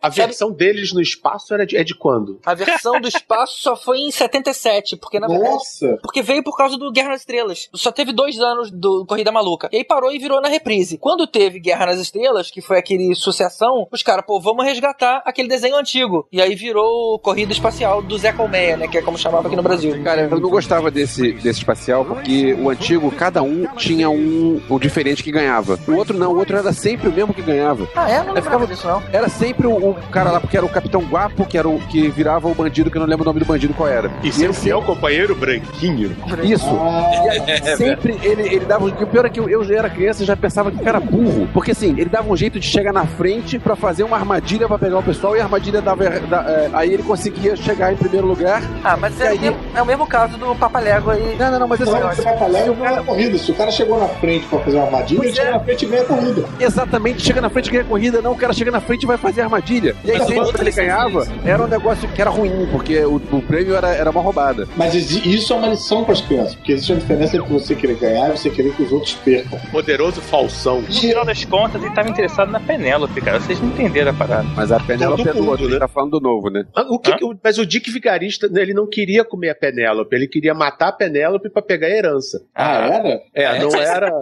não era uma causa, não era uma causa nobre. Peraí, mas o Dick Vigarista também tava no desenho da Penélope também? Cara, quando entra a corrida maluca, vira uma suruba de desenho animado. É, cara. porque entra os personagens lá, tem o, é o Zé Colmeia, aí depois tem o carro do Dom Pichote, aí tem Ah, o é carro do. Tubarão. O carro do Don Pichote Não, era o o mais carro do chato. tubarão, cara. Tinha, no Tinha. espacial tinha. O Tubarão corria. espacial. É, Não, no É. espacial, não no. Ah, tá. Não, eu tô No espacial tinha Zé Comete, Dom Pichote, tinha essa galera toda. No chão tinha aquela galera que era, era a prévia do Capitão Caverna. Isso. É, é, que ficava dando uma tacapada uma no É outro. dele, a família Rufo, do Rufo do Lenhador. Os irmãos Rocha. Os irmãos Rocha. Irmãos Rocha. Aí você tinha o Barão Vermelho, você tinha a Quadrilha da Morte, tinha o, o Peter Perfeito. Peter Perfeito, isso. É perfeito. Nossa, Peter perfeito. Esse sim queria dar uns pegar na Penélope, né? Pois é. Cara. Vocês viram como é que ficou boa a versão da Peugeot? Muito comercial ficou Legal, muito legal, bom, cara. Muito, Muito legal. legal. Pô, e foi muito assertivo, cara, porque foi vender carro pra nossa geração, né? É. Só que infelizmente os carros não vêm com um botão que solta óleo no chão, que joga bomba pros outros. Porra, se tivesse um com lan- lançamento na frente, eu comprava com certeza. E eu Pô, só não, eu não consegui descobrir o nome da modelo que fez a Penélope. Agora vem cá, tinha um desenho que juntava também a galera toda da Hanna-Barbera, que eles ficavam numa arca que voava, não tinha? Caraca, tinha. Putz, a arca do Zé Colmeia. Putz, Putz, é isso aí, cara. Pode crer, me amarrava nisso, cara. tinha Bob Pai, Bob Filho, tinha o Jacaré, tinha o Pepe Legal, tinha todo mundo, né? E, aí o próprio Bob Pai e Bob Filho, qual era a graça desses dois? Eu não achava graça nenhuma. É, nenhuma, cara, nenhuma. É- é- ele, era, ele tinha um do dobro da graça do Dom Pichote. Ah, cara, Dom Pichote era legal. Não, não era, não, cara. Zero a zero. Cara, sabe o que acontecia com o Dom Pichote? Quando eu era muito criança e eu estava de manhã, eu acordava de manhã pra poder me arrumar pro colégio. Todo dia passava o mesmo desenho do Dom Pichote. O Nossa. mesmo desenho. Não era assim um Episódio. desenho do Dom Pichote, era o mesmo episódio, sabe? é? Eu, de- eu tinha de cor as falas, sabe? Eu, eu, eu recebi por osmose. Vivia no feitiço do tempo, assim, né? Do, Era, era. Da marmota. Do, do... Era. É. Eu gostava do Leão da Montanha. Leão da Montanha era maneiro. Saída pela esquerda. Eu gostava também do Leão da Montanha, mas não consigo lembrar qual era a graça, cara. É, era o saída pela esquerda e saída pela direita, né? Tem algumas coisas assim que eu não gosto. Na época já não tinha graça. Aí veio aquele urso do cabelo duro que eu nunca entendi. Também, nunca vou. Qual era a graça daquilo? É. Vocês esqueceram do carro militar lá, do sargento. Ah, é verdade. Ah, era um tanque, é tipo um tanque. Né? É. No Corrida Maluca, ca- sem ser o do espaço, cada hora um ganhava, né? Aham. Eu acho que tinha uma colocação diferente. Menos o Dick Vigarista, ele Que ganhava. ganhava. Ele sempre era o último. Ele Não tem um que ele ganhou, Tem assim. um episódio que ele ganha. Ah, deve não ter, existe cara. um episódio que ele ganhou? Eu acho que o, que o mal ganhava no espaço. O mal eu acho que nunca ganhou no da Terra, não. Tinha um carro da família Monstro também, que tinha um dragão, né? Que, que levava o carro, né? Que ficava batendo asa. Descaradamente quibado da família Adams, cara, era tão engraçado como eles roubavam na cara dura naquela época. Pô, mas a cupê- Maluca tinha o Barão Vermelho, o cara tinha um avião e ele conseguia perder, cara. E, e o carro que você tá falando é o cupê maldito. É, cupê mal assombrado. É, cupê mal assombrado, é isso aí. Cara, mal assombrado? Cupê mal assombrado. É. Scooby Dooby Doo, where are you? We got some work to do now. Scooby Dooby Doo, where are you? We need some help from E agora vamos falar de Scooby-Doo, um desenho onde só a gente achava, quando era criança, achava que somente o salsicha fumava maconha, mas pra achar que o cachorro falava, todo mundo ali puxava fumo. Ah, rapaz, na mesma van, cara, aquela marola influenciava geral. A cena clássica no Jay and Silent Bob Strikes Back, do, do Kevin Smith, quando o Jay e o Silent Bob pegam carona numa van, e é a van do Scooby-Doo, e tá a galera toda dentro. Com um cachorro. Com um cachorro. E aí, obviamente, é, o Fred é um babaca, e aí eles jogam o Fred pra fora do carro, o Jay puxa um saquinho com maconha, enche de fumaça a van, e daqui a pouco já tá a Daphne e a Velma só de sutiã dançando. e aí o cachorro fala. Uma pergunta cachorro fala. vocês. Isso normalmente é um divisor de águas. Scooby-Loo, a favor ou contra? Ah, totalmente contra. Merece a morte. era isso. irritante aquele Scooby-Doo, cara. É muito Não. chato Um aquilo. protótipo do Jar Jar. É, puta, excelente comparação. É isso mesmo, é o Jar Jar daquela época. É muito chato, cara. Vou ser sincero, quando era criança eu gostava, cara. Não, não gostava, É, não. nunca gostei. Aliás, ele, ele é pau a pau com o Godzizuki, né? Que era o sobrinho do Godzilla também. É, não. Sabe o que eu lembrei, cara? Sobrinho especial, mas muito amado, tá? Tinha um desenho que era meio cópia do Scooby-Doo que eu adorava, que era é, do Bicudo, que o- ele virava um lobisomem. Pô, Ah, esse era muito bom, o Era bicudo. muito Tinha o bicudinho também. Tinha, mas o Bicudinho era maneiro. O bicudinho era maneiro, o bicudinho era maneiro. O- tinha tipo um salsicha nesse desenho, Tinha. que era quem virava o bicudo. Que inclusive Cara, ele virava, bastava ele olhar pra um quadro com uma lua desenhada que ele virava. Um É. desenho de uma lua. Não, e ele tinha um dente que era um triângulo, né? O único dente dele. Por isso que era o bicudo. É E verdade. um bonezinho pra trás. O Boné pra trás, é sensacional. E tinha um baixinho que ele implicava com o cara. Mas aí, alguém me falou uma parada uma vez, cara, que eu fiquei pensando, deu vontade de rever algum Scooby-Doo pra prestar atenção nisso. Que, na verdade, o Scooby-Doo nunca falava. Ele era um cachorro normal. Só quem ouvia ele falando era o Salsicha. Então, ou seja, em todos os diálogos, o, o Scooby só falava com Salsicha. Todo o restante, ele era só um comportamento induzido. Ah, o cachorro foi pra lá, o cachorro pra cá. Mas o, o cachorro nunca falou com nenhum outro membro do grupo. Eu também ouvi esse papo, mas eu também não ouvi de novo pra ver qual é. Seria eu maneiro, não, né? Eu Mas não acho, que, não acho que vale o sacrifício de rever, É, não. porque tem que ver todos, né, Tem cara? que ver todos. E aí, se é pra rever, eu recomendo ver a versão pornô do Scooby-Doo. Nossa senhora, cara, Que você ficou- destruindo todos os nossos ídolos de infância. Não, esse aí não é destruir, não. Esse aí É. ficou maneiro. Ficou excelente e- Como é que é? é um Então, pai de família, velho. Mesmo se você tirar a parte da sacanagem, porque Aí, tem. aí fica tem só a zoofilia.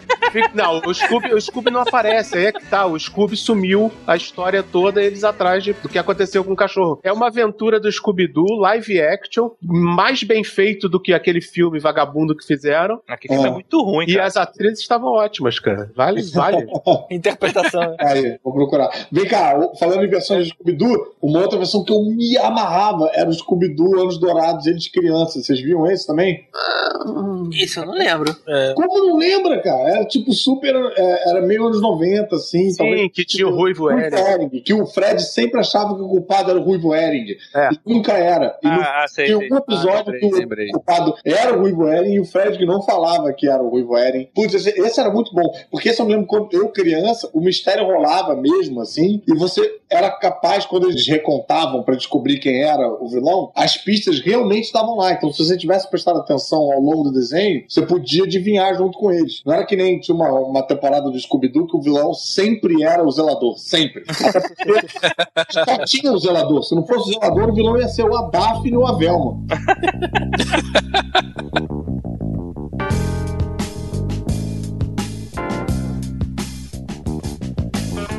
Falando em versões, alguém ouviu falar de um filme chamado Saturday Morning Mystery? Não. Que foi. é, antes, ele foi lançado em festivais como Saturday Morning Massacre, só que acho que acharam que o nome ia ser melhor é, se fosse Mystery. E é o filme é como se fosse. Não é a versão pornô, é como se fosse um, um filme real do Scooby-Doo. Porque é um grupo onde tem um cachorro, é um, um doidão, um casal de bonitinhos e uma menina mais feinha que é a mais inteligente. E o início do filme é exatamente um caso de Scooby-Doo, eles desvendando um caso de falso de mistério. E aí eles Tem são uma van chamados. também? Tem uma van também, é igualzinho, igualzinho. Mas é Só não- comédia? É com... Não, é terror, filme de terror. Gente, que E loucura. aí é o seguinte, o filme, eles vão fazer um caso lá, no meio do filme ele se perde, eles tomam uma droga lá que o Salsicha. o, o salsicha da vez coloca na água deles, e o filme fica uma porcaria, você fica pensando, que porcaria que eu tô vendo. Só que aí, de repente, no terço final, acontece um plot twist sensacional que você fica... "Ah!"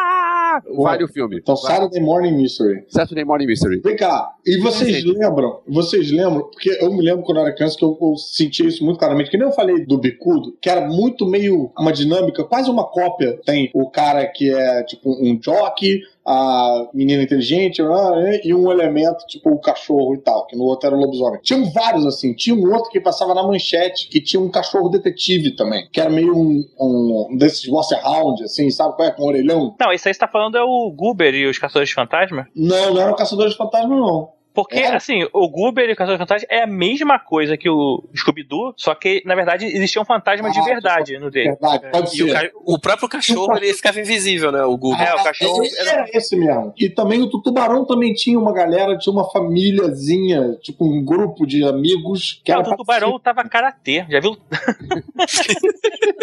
Vocês não lembram que o Tubarão tinha um maluco meio salsicha, tinha uma menina, tinha um, tinha um mesmo Cara, pessoas assim. A Hanna-Barbera é tudo meio igual, assim, eles iam chupando de um desenho pra outro. Aquele outro também do Sansão, que era, tipo, também era na Roma. Pô, o Sansão era maneiro, que ele tinha um leão, né? O Leão e uma galerinha também, tipo. É, os mussarelas, talvez? Não, não, você tá falando do Super Sansão. Super Sansão, esse. Que, o que era um garoto que virava o Sansão. Ele batia os punhos assim, né? Puf, tinha Isso, um- isso, isso, É. isso. Mussarela era, era- era outra coisa, mas também era. Mussarela era os Flintstones lá em Roma. Isso.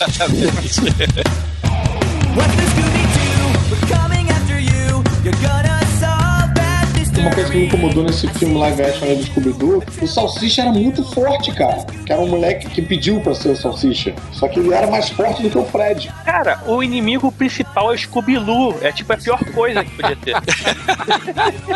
Não pode dar certo um filme desse, cara. É mesmo, né, cara? Como é que nego topa? Não, e o Scooby-Doo, eles já eles ordenharam o Scooby-Doo até secar.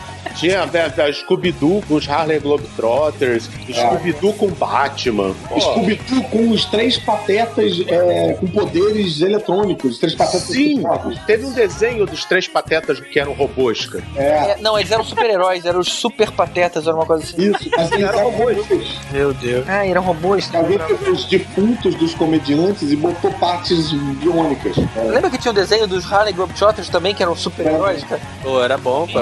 Tem inclusive um episódio do Futurama que eles dão meio que uma revisitada nisso, porque eles De encontram. vez em quando eles aparecem no Futurama. É, e é bem maneiro. E vocês sabem qual foi o primeiro super-herói da Hanna-Barbera? Qual? A formiga atômica. Uau, pô, e um excelente super-herói, cara. 1965. Eu me amarrava na Formiga Atômica. Pô, mas mas também era maneiro. Formiga atômica. Era triônica, né? Eles inventavam. E a, a dublagem do. Não era histriônica? É Não, era triônica. É triônica. Cara, é que eu, eu agora só que caiu a ficha do, do Triônica. Eu ouvia isso, não, nunca tinha me tocado o que era. É, porque tem Bizarro. biônica Porque é biônica, então triônica. É. É, ela é mais. Quem, quem fazia a voz da, da Formiga Atômica no Brasil era o Rodney Gomes, que era a voz do Robin no seriado dos anos 60. Se vocês tentarem dar uma comparada aí, vocês vão ver É. que a, a voz é a mesma. Chamando formiga atômica, chamando formiga atômica. Dedos leves, Finnegan acaba de roubar o topázio Turalura. Estamos contando com você para resolver este caso, formiga atômica. Dedos leves Finnegan! Eu nunca ouvi falar dele, mas vou ler toda a ficha de Finnegan em meu livro dos bandidos. Aqui está. Dedos leves Finnegan, famoso ladrão de joias, esconderijo localizado na Quinta Avenida.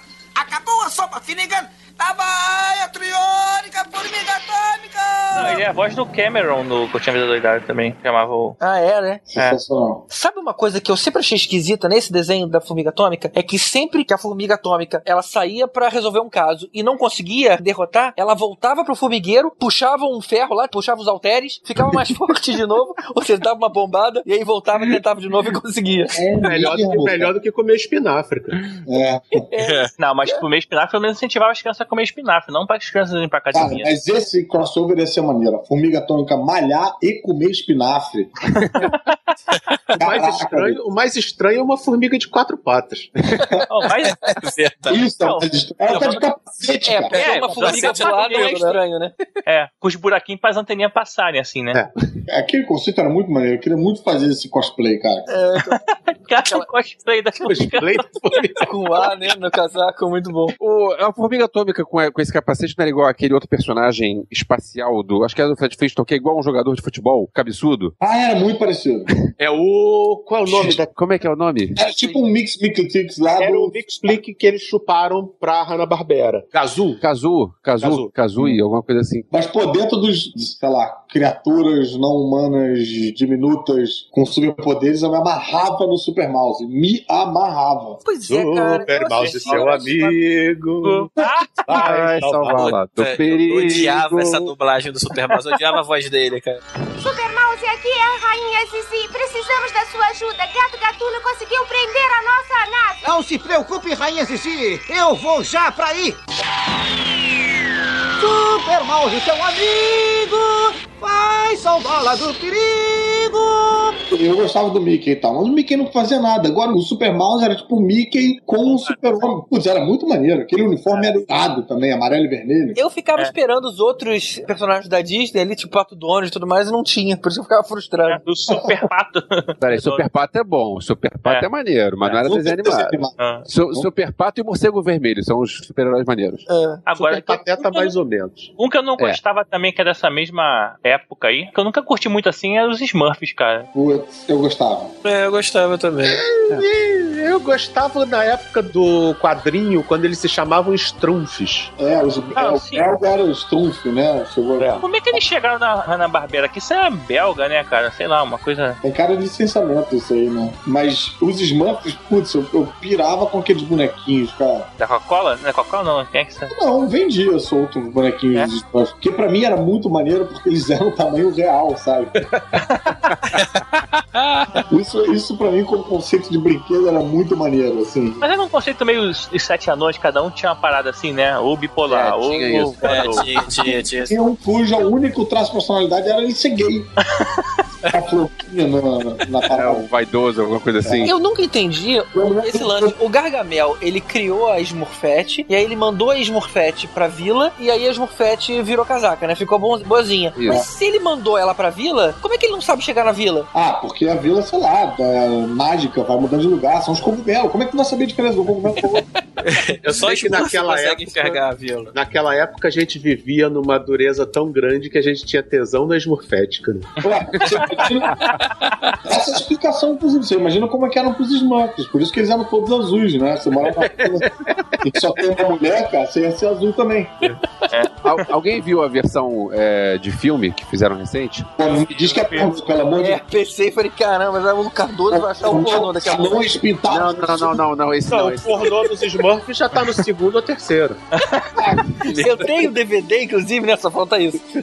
Cara, Não, o, o Gargamel ficou pornografia desde Ah, 1974. o Gargamel é o Han Casaria, que do O Han Casaria. É. O Han Casaria ficou igualzinho o Gargamel. O Casaria é um dos atores mais incríveis e mais injustiçados da história de Hollywood. Vou te falar que esse filme dos Smurfs live action, assim, não é todo ruim, não, cara. Se você É gostava maneiro, dos é Smurfs, já tem, assim, tá bem legal. Eu não vi o dois, o primeiro, pelo menos. Eu vi o dois. O Hank Azaria foi o, o, o Rajá Azul no excelente Mystery Man. É, muito bom. Heróis muito loucos foi a tradução. O Han Casaria não é um dublador de um monte de gente no Simpsons? Também. Sim, Também. Ele fez o. é, ele é o mordomo do Gaiola das Loucas também. O filme dos Smurfs tem o, o- o gato cruel. Fizeram uma boa solução, porque diferente do Garfield, que fizeram um gato parecido com o desenho, um gato que não parece um gato de verdade, o cruel parece um gato de verdade. Ele é CGI, porque pra ele interagir totalmente Ah, com o maneiro. tem que ser CGI. Só que ele, ele é igual um gato normal, então ficou maneiro. E vem cá, dentro dos Smurfs, você lembra dos Smurfs debaixo d'água? É, era esses snorkels. Os Smurfs. sim. Ah, sei qual é, lembrei, lembrei. olha lembrei. só. Esse Era passava desenho na manchete. E aquele desenho do, do Bugre?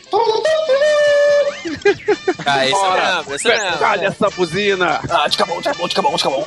Caramba, caramba de motoca. Eu te disse, eu te disse. É carangos e motoques, isso aí. É, tinha uma foto que falava isso. É muito maneiro esse. Viu? Eu te disse, eu te disse. Já sei, Mas eu te disse, eu te disse. já sei. Ah, mas eu te disse, Vai sopar suas velas.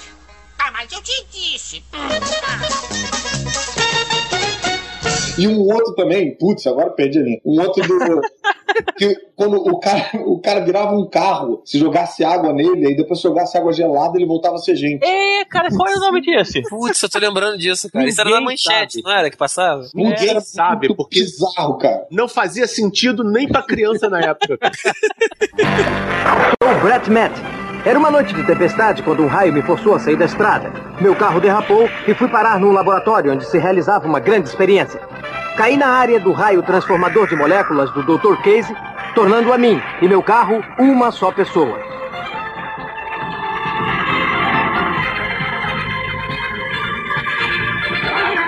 Incrível! Sou Turbo Man!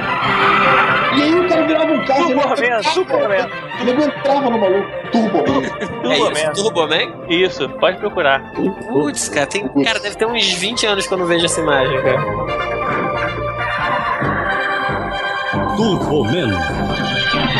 Não era simplesmente ele vira um carro, de repente ele vai virando um carro aos poucos. sabe? É, ele fica com a mão de roda, tipo. Nossa, surreal, cara. Não quero saber o que, que era a marcha.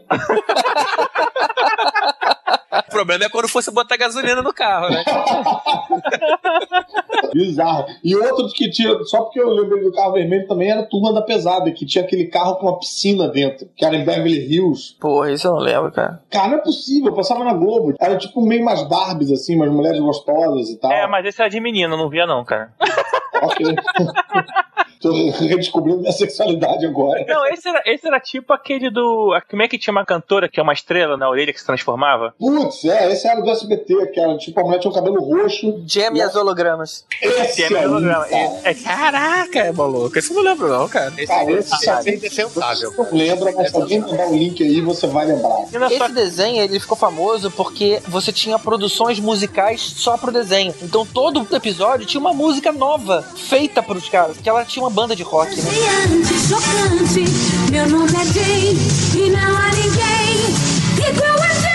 Ela tinha um namorado que ela fazia de otário, que queria muito provar que a, a heroína era ela. E ela fala, não, não sou não, tal. Tem um outro, de- tem um outro desenho de banda que era o Josie e as Gatinhas, que a música era muito boa. Não me lembro nada do desenho, mas a música era boa. O tema do, da Josie e as Gatinhas. É, É que elas só tocavam uma música. Só. era uma espécie de Scooby-Doo com mulheres, né? É, com mulheres É, gostosas. isso. É. Só que ao invés de tinha- cachorro tinha um gato. Só que o louro e a nerd tinha também, né? E o mais garoto vestiu de gato. Isso. E uma Fizeram- delas ficava, to- ficava tocando uma panderola de lado, que não era microfonada. filme também.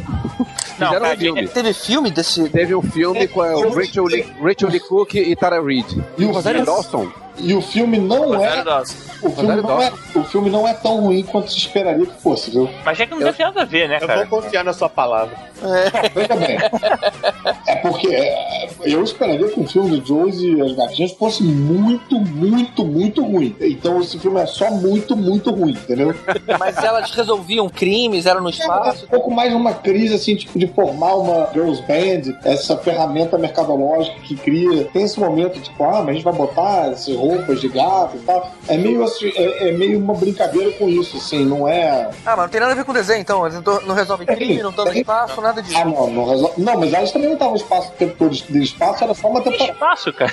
Não, tinha uma temporada das duas. Era temporada que era no espaço. O que eu lembrava era do espaço só. Mas foi só uma temporada que foi no espaço. Não, cara, Jenny, Jenny e as hologramas era mais legal. Acho que o pessoal criou a Hannah Montana a partir daí, né? Quando é a boy band ou girl band, tudo bem. O problema é que tinha uma época, nessa uma fase, nos entre anos 70 e 80, que todo desenho tinha que parar pra ter cena de musiquinha. É, e realmente é uma péssima ideia para um produtor musical você levar sua banda para o espaço onde o som não se propaga.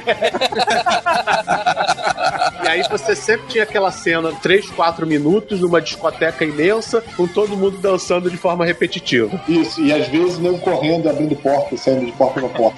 Nesse pornô do Scooby-Doo tem essa cena clássica, aquele corredor com um monte de porta e todo mundo correndo e saindo de uma pra outra. Todo mundo entrando e saindo, né? Pô, mas falando em pornô, essa nave do Josie and the Pussycats em Outer Space, vou te contar uma coisa. hein? É um dildo enorme, né? Tá de sacanagem, cara. Não, e falando em pornô, deve existir também. Ela do treme, inclusive, né? E as gatinhas, né? Isso daí deve ser Essa uma certeza, né, cara? Eu acho que foi tão irrelevante que nem paródia pornô rendeu. Sério? O negócio se chama Josie and the Pussycats e o nego não fez uma paródia pornô, cara. É mesmo, né, cara? É porque o desenho é velho e o filme foi de 2001. Essa onda de fazer as paródias pornôs é mais recente. É? É razoavelmente recente. Tem. Ah, mas 10 anos. Josie and the Pussycats é contemporâneo ao Scooby-Doo também. Não tem o mesmo peso. Não, né?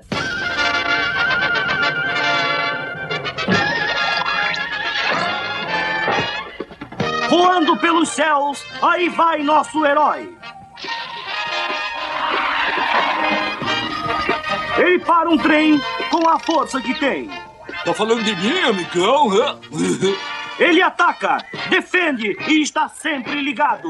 Dinamite o Bionicão. Agora, de Scooby-Doo também saiu o Bionicão, né, cara? Que era um inspetor bugiganga de cachorro. É, era tipo o Scooby-Doo pugingangado. É. E Pocão Azul é Batman, né? É o Batman. Só uma coisa, o Bionicão, quem fazia a dublagem dele era o Orlando Drummond, né? É. É, que era mesmo fazer dublagem do Scooby-Doo. Era muito maneiro a noção de precisar botar máscara no cachorro. A unidade secreta dele, né? É. E o Bionicão se encontrou com o Scooby-Doo. É, mas eles eram o mesmo ator. É. Aí nesse dia o Orlando Dumont trabalhou dobrado, hein? é. Ele ficava, nossa, do maior apoio.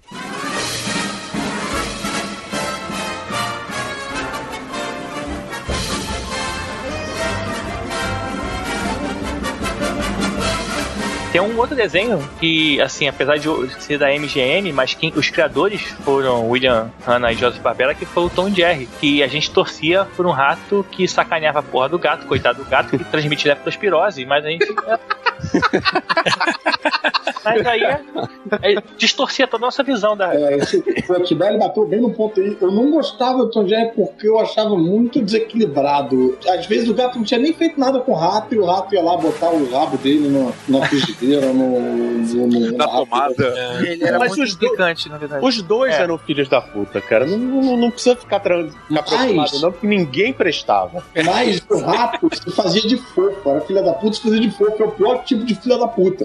Você assumiu, mas não se faz de fofo. Tinha uma época, acho que foi quando o Chuck Jones assumiu, na época, os desenhos. E Mas foi bem que no final, é. É, bem no final. Quer dizer, bem no final, porque eles estão aí até hoje, né? Sendo revisitados na prova. Mas foi bem depois mesmo. E quando o Chuck Jones assumiu o desenho, ele fazia a coisa ficar bem mais justa, que os dois apanhavam em igual nível, assim. Eu me lembro até de um que era no espaço que eles botavam. O Tom botava um robô de gato pra ir atrás do Jerry, o Jerry botava um robô de rato pra brigar com o robô. Eles ficavam brigando e no final os robôs iam lá e batiam nos dois, pra eles aprenderem desse. Cara, essa fase foi a melhor fase. É, porque teve uma fase que eles eram amigos, aí era sem graça. Não, É. isso aí É, foi isso depois, cara. Não, isso aí não é Tom e Jerry, isso aí era outra coisa. É. Era Tom e Jerry, mas era Tom e Jerry ruim, ué. Não, não era. Os filhos de Tom Jerry, Tom Jerry do futuro, uma coisa assim. Mas o Não, não, que os filhos não eram eles mesmos, só que eles eram amigos. Não sei de onde inventaram. Podiam Sim, ser lá, tudo- Falar, nossa. O Tom Jerry ele cai um pouco naquilo que a gente falou no começo, né? Tipo, só criança bem novinha hoje em dia conseguiria ver, né? Porque basicamente era um desenho de perseguição o tempo todo, né? Era um atrás do outro. Minha mãe achava engraçado o gato levar uma porrada com a panela e ficar com a cara no formato da panela. Naquela época, essa coisa de você implicar era comum. Você tinha, por exemplo, aquele Chip and Dale. Como é que era o nome desse? desse Tico e Teco. Tico e Teco. Que eles iam lá incomodar o Pato Donald que não tava fazendo nada. E era a versão do Tom e Jerry. Sendo que a melhor versão do Tom e Jerry pra mim de todos os tempos era o Frangolino e o Cachorro. Frangolino e o cachorro. Isso eu não lembro. Não Ah. lembra dos desenhos da Warner? É Era verdade, bem verdade. engraçado, era bem A engraçado. frangolina era maneiro. Mas a versão do Tom Jerry, na verdade, era mais o Piu Piu e o Frajola, né? Que era bem parecida, né? É, mas a, a implicância do frangolino com o cachorro era melhor. O objetivo da vida do frangolino era sacanear o cachorro. Mas o É. Também tinha isso com o Frajola. E o se fazia de sonso descaradamente, falando: Eu acho que eu vi um gatinho. Ah, o Mas é- o Piu Piu era o maior filho da puta de todos. É, total, mas ele era sumido, filho da puta. É. O frangolino era engraçado porque o frangolino era meio. era meio comediante. Ele pegava a puta do cachorro, dava umas oito pauladas de uma vez só. E saía correndo. Mas eu diria que um grande trunfo do Tom e Jerry, o roteiro era feito com os roteiristas ouvindo música clássica. Então eles pensavam na movimentação mediante o que eles estavam ouvindo naquele momento. Por isso que era- a musicalidade da parada era muito legal. E não tem isso hoje em dia. É, É, esses desenhos todos que a gente falou, a maioria deles tinha os efeitos sonoros muito bons, né, cara? Mas é mais do que efeito sonoro, é a música mesmo. Porque efeitos sonoros são os barulhinhos. Ah, Sim, mas eram muito bons também. É muito Os bom. desenhos tinham ritmo. Exatamente. Os desenhos naquela época eram muito orquestrados, né? Mas Tom e Jerry especificamente usava grande sucesso da música clássica. É, então, ou seja, era uma forma de trazer pro público que não costumava consumir música clássica aquelas músicas que hoje em dia até hoje a gente ouve e lembra. É, Rapsódia devia- Húngara. E devia ser também um barateador de custo, né? Porque tinha todo o domínio público. Eu não sei se na época já era domínio público, né? Já era, sim, já era. Já, tinha essa regra dos É. 50 anos. Primeiros era 1940, se você botar pra trás, já, já tava em domínio público. Ah, Não certo. tem um que o, o gato tá é, como maestro de uma orquestra e o rato tá sacaneando. Eu acho que ele tá tentando dormir dentro do piano e aí o piano fica acordando ele e ele começa a mexer em tudo e tal. Agora eu não lembro se isso talvez seja Patolino e um, sei lá. É, Petolino e Perna Longa, pode ser também, é outro. Mas esse a gente deixa pra falar quando a gente for falar de Luna e Tunes. Não, é esse mesmo. O Tom regendo e o Jerry sacaneando. The Hollywood Bowl, dirigido por William Hanna e Joseph Barbera. A única vantagem do vocês sacanearam aí quando eles falavam é que a gente finalmente descobriu o nome dos dois. O Tom era. Peraí, peraí, você tá querendo me dizer que o Tom e Jerry não se chamam Tom e Jerry? O Tom é Thomas Cat e o Jerry é o Jerry Mouse. É. Uau! Nossa, cara. Se não minha fosse isso, eu ia confundir Tá um com o outro, só? cara. Podcast também é cultura. O gato tem um nome, é Tom, beleza. Quem é que deu um nome pro rato? Como é que a gente aprende que o nome do rato é Jerry? Isso é transmitido no desenho. O mais legal desses desenhos é que eles funcionavam como atores. Então você não tinha a história do Tom e Jerry. Cada desenho tinha uma ambientação, contava uma história isolada, e aí os roteiristas podiam se soltar. Tinha um desenho deles parodiando os Três Mosqueteiros, que era seguir é um Bem dos clássicos do. É verdade. O Tom e Jerry ganharam alguns prêmios de curta, né? E tem aquele, aquele mesmo esquema do Charlie Brown lá, que não aparecia também a dona dele inteira, né? Só aparecia as pernas dela. Você só via a perna, é verdade. Ela com medo do rato subindo nas- em cima das coisas e o Tom lá, né? Zoando. No filme Roger Rabbit, eles fizeram uma homenagem a isso, porque tem o- os desenhos lá do Roger Rabbit do Baby Herman. Parecem uns pés grandes que não aparece quem é, e quando aparece no estúdio, aparece duas pernas enormes. Não tem a pessoa. Ah, eu não lembro Ah, disso. tem um desenho do Cartoon também que homenageou isso, que era aquele da Vaca e o Frango, eu acho, que era um curta daquele Caraca, Old e. Premiere of New Tunes, e que no final o- tinham os pais, né, que eram pernas, e quando abria, revelava que os pais eram só pernas, uma coisa bizarra, assim, as É. pernas. E aí quando o desenho desenho entrou, virou uma série, eles tiveram que usar os pais como só pernas, dirigindo o carro com os pés. Era tipo uma coisa muito disturbing. A Vaca e o Frango era um desenho sensacional que não fazia o menor sentido. E eles falavam isso no começo: é uma vaca que é irmão de um frango e pronto, não, não questione. Aquele curta do Tom e Jerry, só pra saber, ele ganhou o melhor Oscar de animação de curta em 46. O melhor Oscar de animação ou Oscar de melhor animação? Tá. Melhor, é, o Oscar de melhor animação. Melhor curta de animação. Qual deles? O do concerto The Cat Concert. Um episódio de Dia da Marmota, que todo seriado tem que ter um episódio de Dia da Marmota. Todo desenho naquela época tinha que ter um, um episódio de orquestra. Lembro do clássico do Patolino e o Pernalonga do Barbeiro de Sevilha também, que é ótimo. E o Patolino e o Pato Donald tocando Rhapsody Húngara de Liszt em dois pianos do Roger Rabbit. É fantástico, fantástico.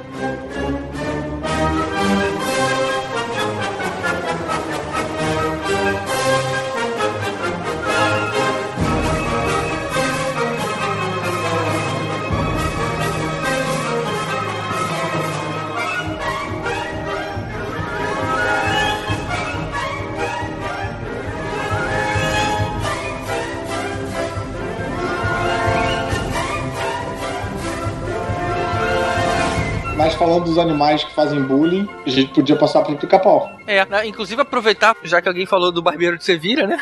E o pica-pau, não sei se o pica-pau, é... eu como criança não entendia direito, mas eu já sentia muita diferença. E tinha o primeiro pica-pau, que era tipo do demônio, que era aquele cabelo meio pra trás. O de perna grossa. Isso, de perna grossa. Era o pica-pau maluco, ele tinha um olho de cada cor e era meio verde. É. Aí tinha um outro que era mais humanizado e tal, que tinha um tupete pra frente, que normalmente ele só sacaneava o outro quando ele era vítima de alguma coisa. Mas o outro do capeta, rapaz.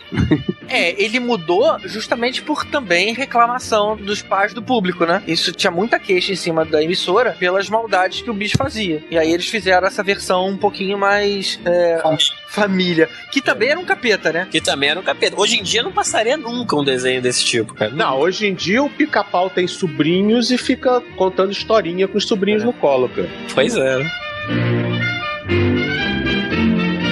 Aí, o pica-pau é legal que ele tem vários clássicos, né, cara? Assim, Vários, tipo, vários. consegue citar, tipo, o do barril é o óbvio, né, cara?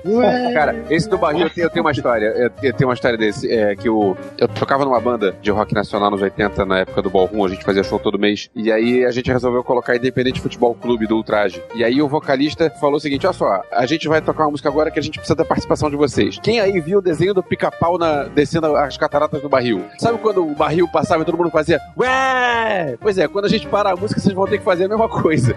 E aí tinha. Nós estamos Independente Futebol Clube. Sensacional. Que é o que eu mais faço até hoje é referência pica-pau, cara. Tô, Ah, sim, sim. tô escrevendo, no, às vezes até falando, se dá mole eu solto. Não, porque em todos esses anos nessa indústria. Em todos estes anos nessa indústria vital, esta é a primeira vez que isso me acontece. É verdade, isso também é clássico, né, cara? Eu confesso que eu já tive um carro com buzina eletrônica que fazia o som do pica-pau. Um dia um guarda vai chegar na minha janela e eu vou perguntar se ele já viu por aí algum rachador. 100 mil dólares, mulheres. Esse é muito bom, cara. Aquele dinheirinho voando com as. Eu sempre lembro disso quando eu tenho que pagar alguma coisa. 100 mil dólares. Mulheres. Automóvel. Mulheres. Iate. Mulheres. Mansões. Mulheres. E a gente pensa como a inflação foi, né? Porque são iates, mansões, 100 mil dólares. Cara, 100 mil É, dólares. Iates de mulheres, mansão. mulheres. É, O- só mulher já tá mais caro. Pois é. Hoje em dia, hoje em dia jamais. Seria super politicamente incorreto aquele pica-pau sexista. É, não, é pra Jacu, cara, que você tinha o, a, a feiticeira voodoo com ossinho na cabeça, cara. Aquilo não ia rolar nunca, cara. Cara, lá vamos nós, eu começo a pensar quando começa a falar, tu tá numa reunião, aí tá alguém falando depois, não, mas eu não acho, aí tu já pensa em ir, lá vamos nós. Vamos lá. E lá vamos nós? Esta não é. E lá vamos nós? Oh, esta também não é. E lá vamos nós? Lá vamos nós? E lá vamos nós? Lá vamos nós? Lá vamos nós? Lá vamos nós? E lá vamos nós.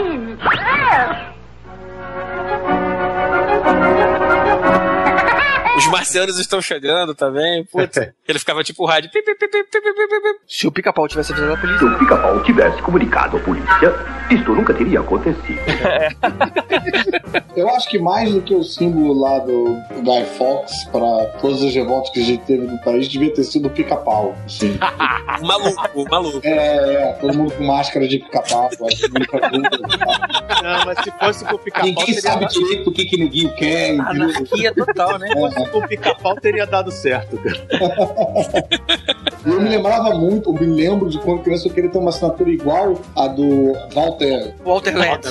Walter Lantz, que tinha tipo um- uma lança que atravessava os L's pra fazer o T. Isso, tinha um cavalo e tinha um cara com a lança. É, eu achava isso irado, cara. Pensava, porra, podia quando quando eu crescer quero assinar cheque assim. Imagina hoje em dia o o desenho das cataratas não vai estimular as crianças a, A se suicidarem, né? a se suicidar, não pode. Ah, ah, outro dia eu tava no evento da Microsoft, tava no finalzinho, aí vamos tomar um cafezinho, aí tinha, claro, açúcar em cubo. Ah, Imediatamente eu postei no Instagram. Um mergulhinho. dois mergulhinhos. Traga o meu chá. Está ouvindo? Traga o meu chá. O chá está servido, senhor. Cale essa matraca infernal e põe o açúcar. Um mergulhinho, dois mergulhinhos. Um mergulhinho só chega, seu paspalhão. Pensa que dinheiro dá em árvores? O Pica-Pau foi um desses personagens que, pô, era muito, muito querido na nossa infância, mas também não tinha muitos produtos licenciados, né? Não tinha. Era uma época que não se ganhava dinheiro dessa forma, né? Era estranho isso. Acho que devia ser muito difícil você conseguir autorização lá de fora. Não, não tinha, não, o brasileiro não sabe fazer esse tipo de merchandising, a gente não tinha essa noção. É. O Jorge Lucas ganhou milhões com merchandising de Star Wars. O que teve de merchandising de Star Wars aqui? Nada. E você acha que isso daí foi só na época? Não. Quando saiu Toy Story, não tinha uma porra de um boneco pra vender. É, né? Não, porque a minha teoria também sobre isso podia ser que os desenhos que a gente via aqui, é, até que a gente falou com desenhos dos anos 70, dos anos 80, mas eles não eram dessa década, não eram, eram desenhos muito antigos. Então, às vezes, um negócio de sucesso aqui já tinha caído em desuso lá fora. Então não O que é muito mais barato. Você qual, qual é o trabalho pra imprimir uma capa de caderno? Tem razão. Cara, eu mataria pra ter cadernos com a capa do pica-pau, cara. Eu compraria tudo. Pica-pau faz e bem, cara. E você sabe como é que surgiu o pica-pau, cara? Olha que coisa. O Walter Lantz, assim que ele casou com a noiva dele, ele, sei lá, tirou uma semana de lua de mel. E nessa uma semana, eles foram pra um lugar qualquer e a posada que eles alugaram tinha um pica-pau que ficava atrapalhando eles toda hora que eles iam. que eles iam E ele, foi, e ele E a- foi ficando mais e mais nervoso, o Dr. Hans Schukrut até que ele explodiu. Não, na verdade foi um comentário da mulher, cara. Porque ele tá gay, né? O cara era homem, queria mais e transar. E a mulher ficava assim, para, que esse pica-pau tá me irritando. É, e uma hora ela fala, puta, não tem bicho mais irritante na natureza que o pica-pau. E aí o cara, puta, tira aquele estalo. Puta, eu vou ter que capitalizar em cima disso. além dele chamar pica-pau, ele era um cock blocker.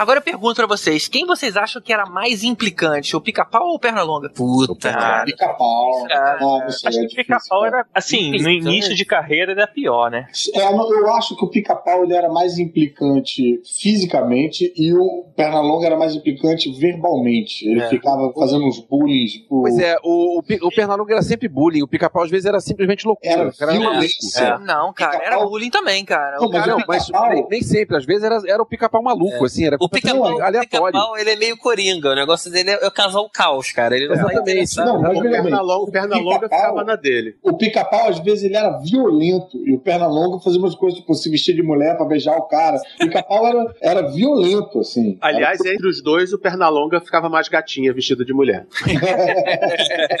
Afinal de contas, ele tinha já as pernas longas, né? Engraçado vai ser se um dia fizerem um mashup, né? Com o pica-pau com perna longa e vai ser o Pica Longa. Cuidado que o Cardoso vai passar o link daqui a pouco disso.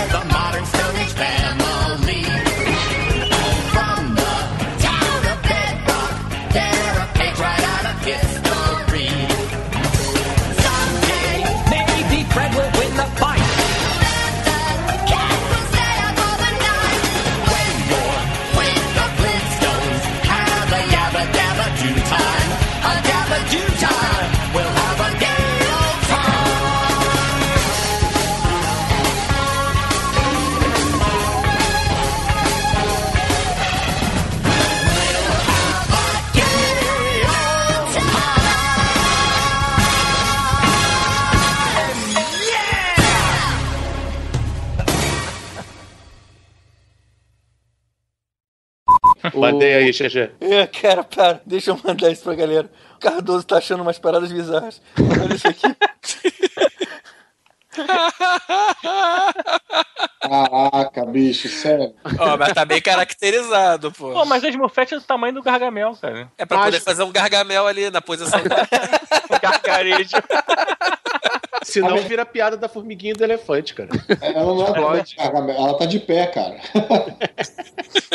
Cara, vocês não têm noção. Tem paródia pornô do American Dad. Nossa senhora, cara. É, o ca- o- com um cara fantasiado de Roger, o alienígena, cara. A propósito, já que a gente tá no momento compartilhar link, vejam isso aqui. Dá uma olhada nessa notícia, cara. Um avião tava decolando lá nos Estados Unidos e de repente a mulher começou a cantar Whitney Houston. E as pessoas pediram pra ela parar, ela não parou, o avião voltou, entrou a Polícia Federal, tirou ela e ela não parando de cantar, saindo algemada, cantando We Always Love You, cara.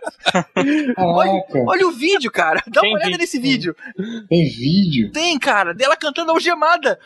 O avião voltou por causa disso? Voltou. Não, porque chegar com o Diego morto do outro lado, se ele continuar essa viagem, ninguém aguenta, né, cara? Pô, sério aí, né? Caraca, cara. Ah, Ah, isso é algum remédio que a mulher tomou pra aguentar o voo e pirou, cara. Ou então ela tava se imaginando naquele filme do Kevin Costner, cara, achando que ele ia chegar lá a qualquer momento no avião. É, faz todo sentido. Remédio não, isso aí faz sentido.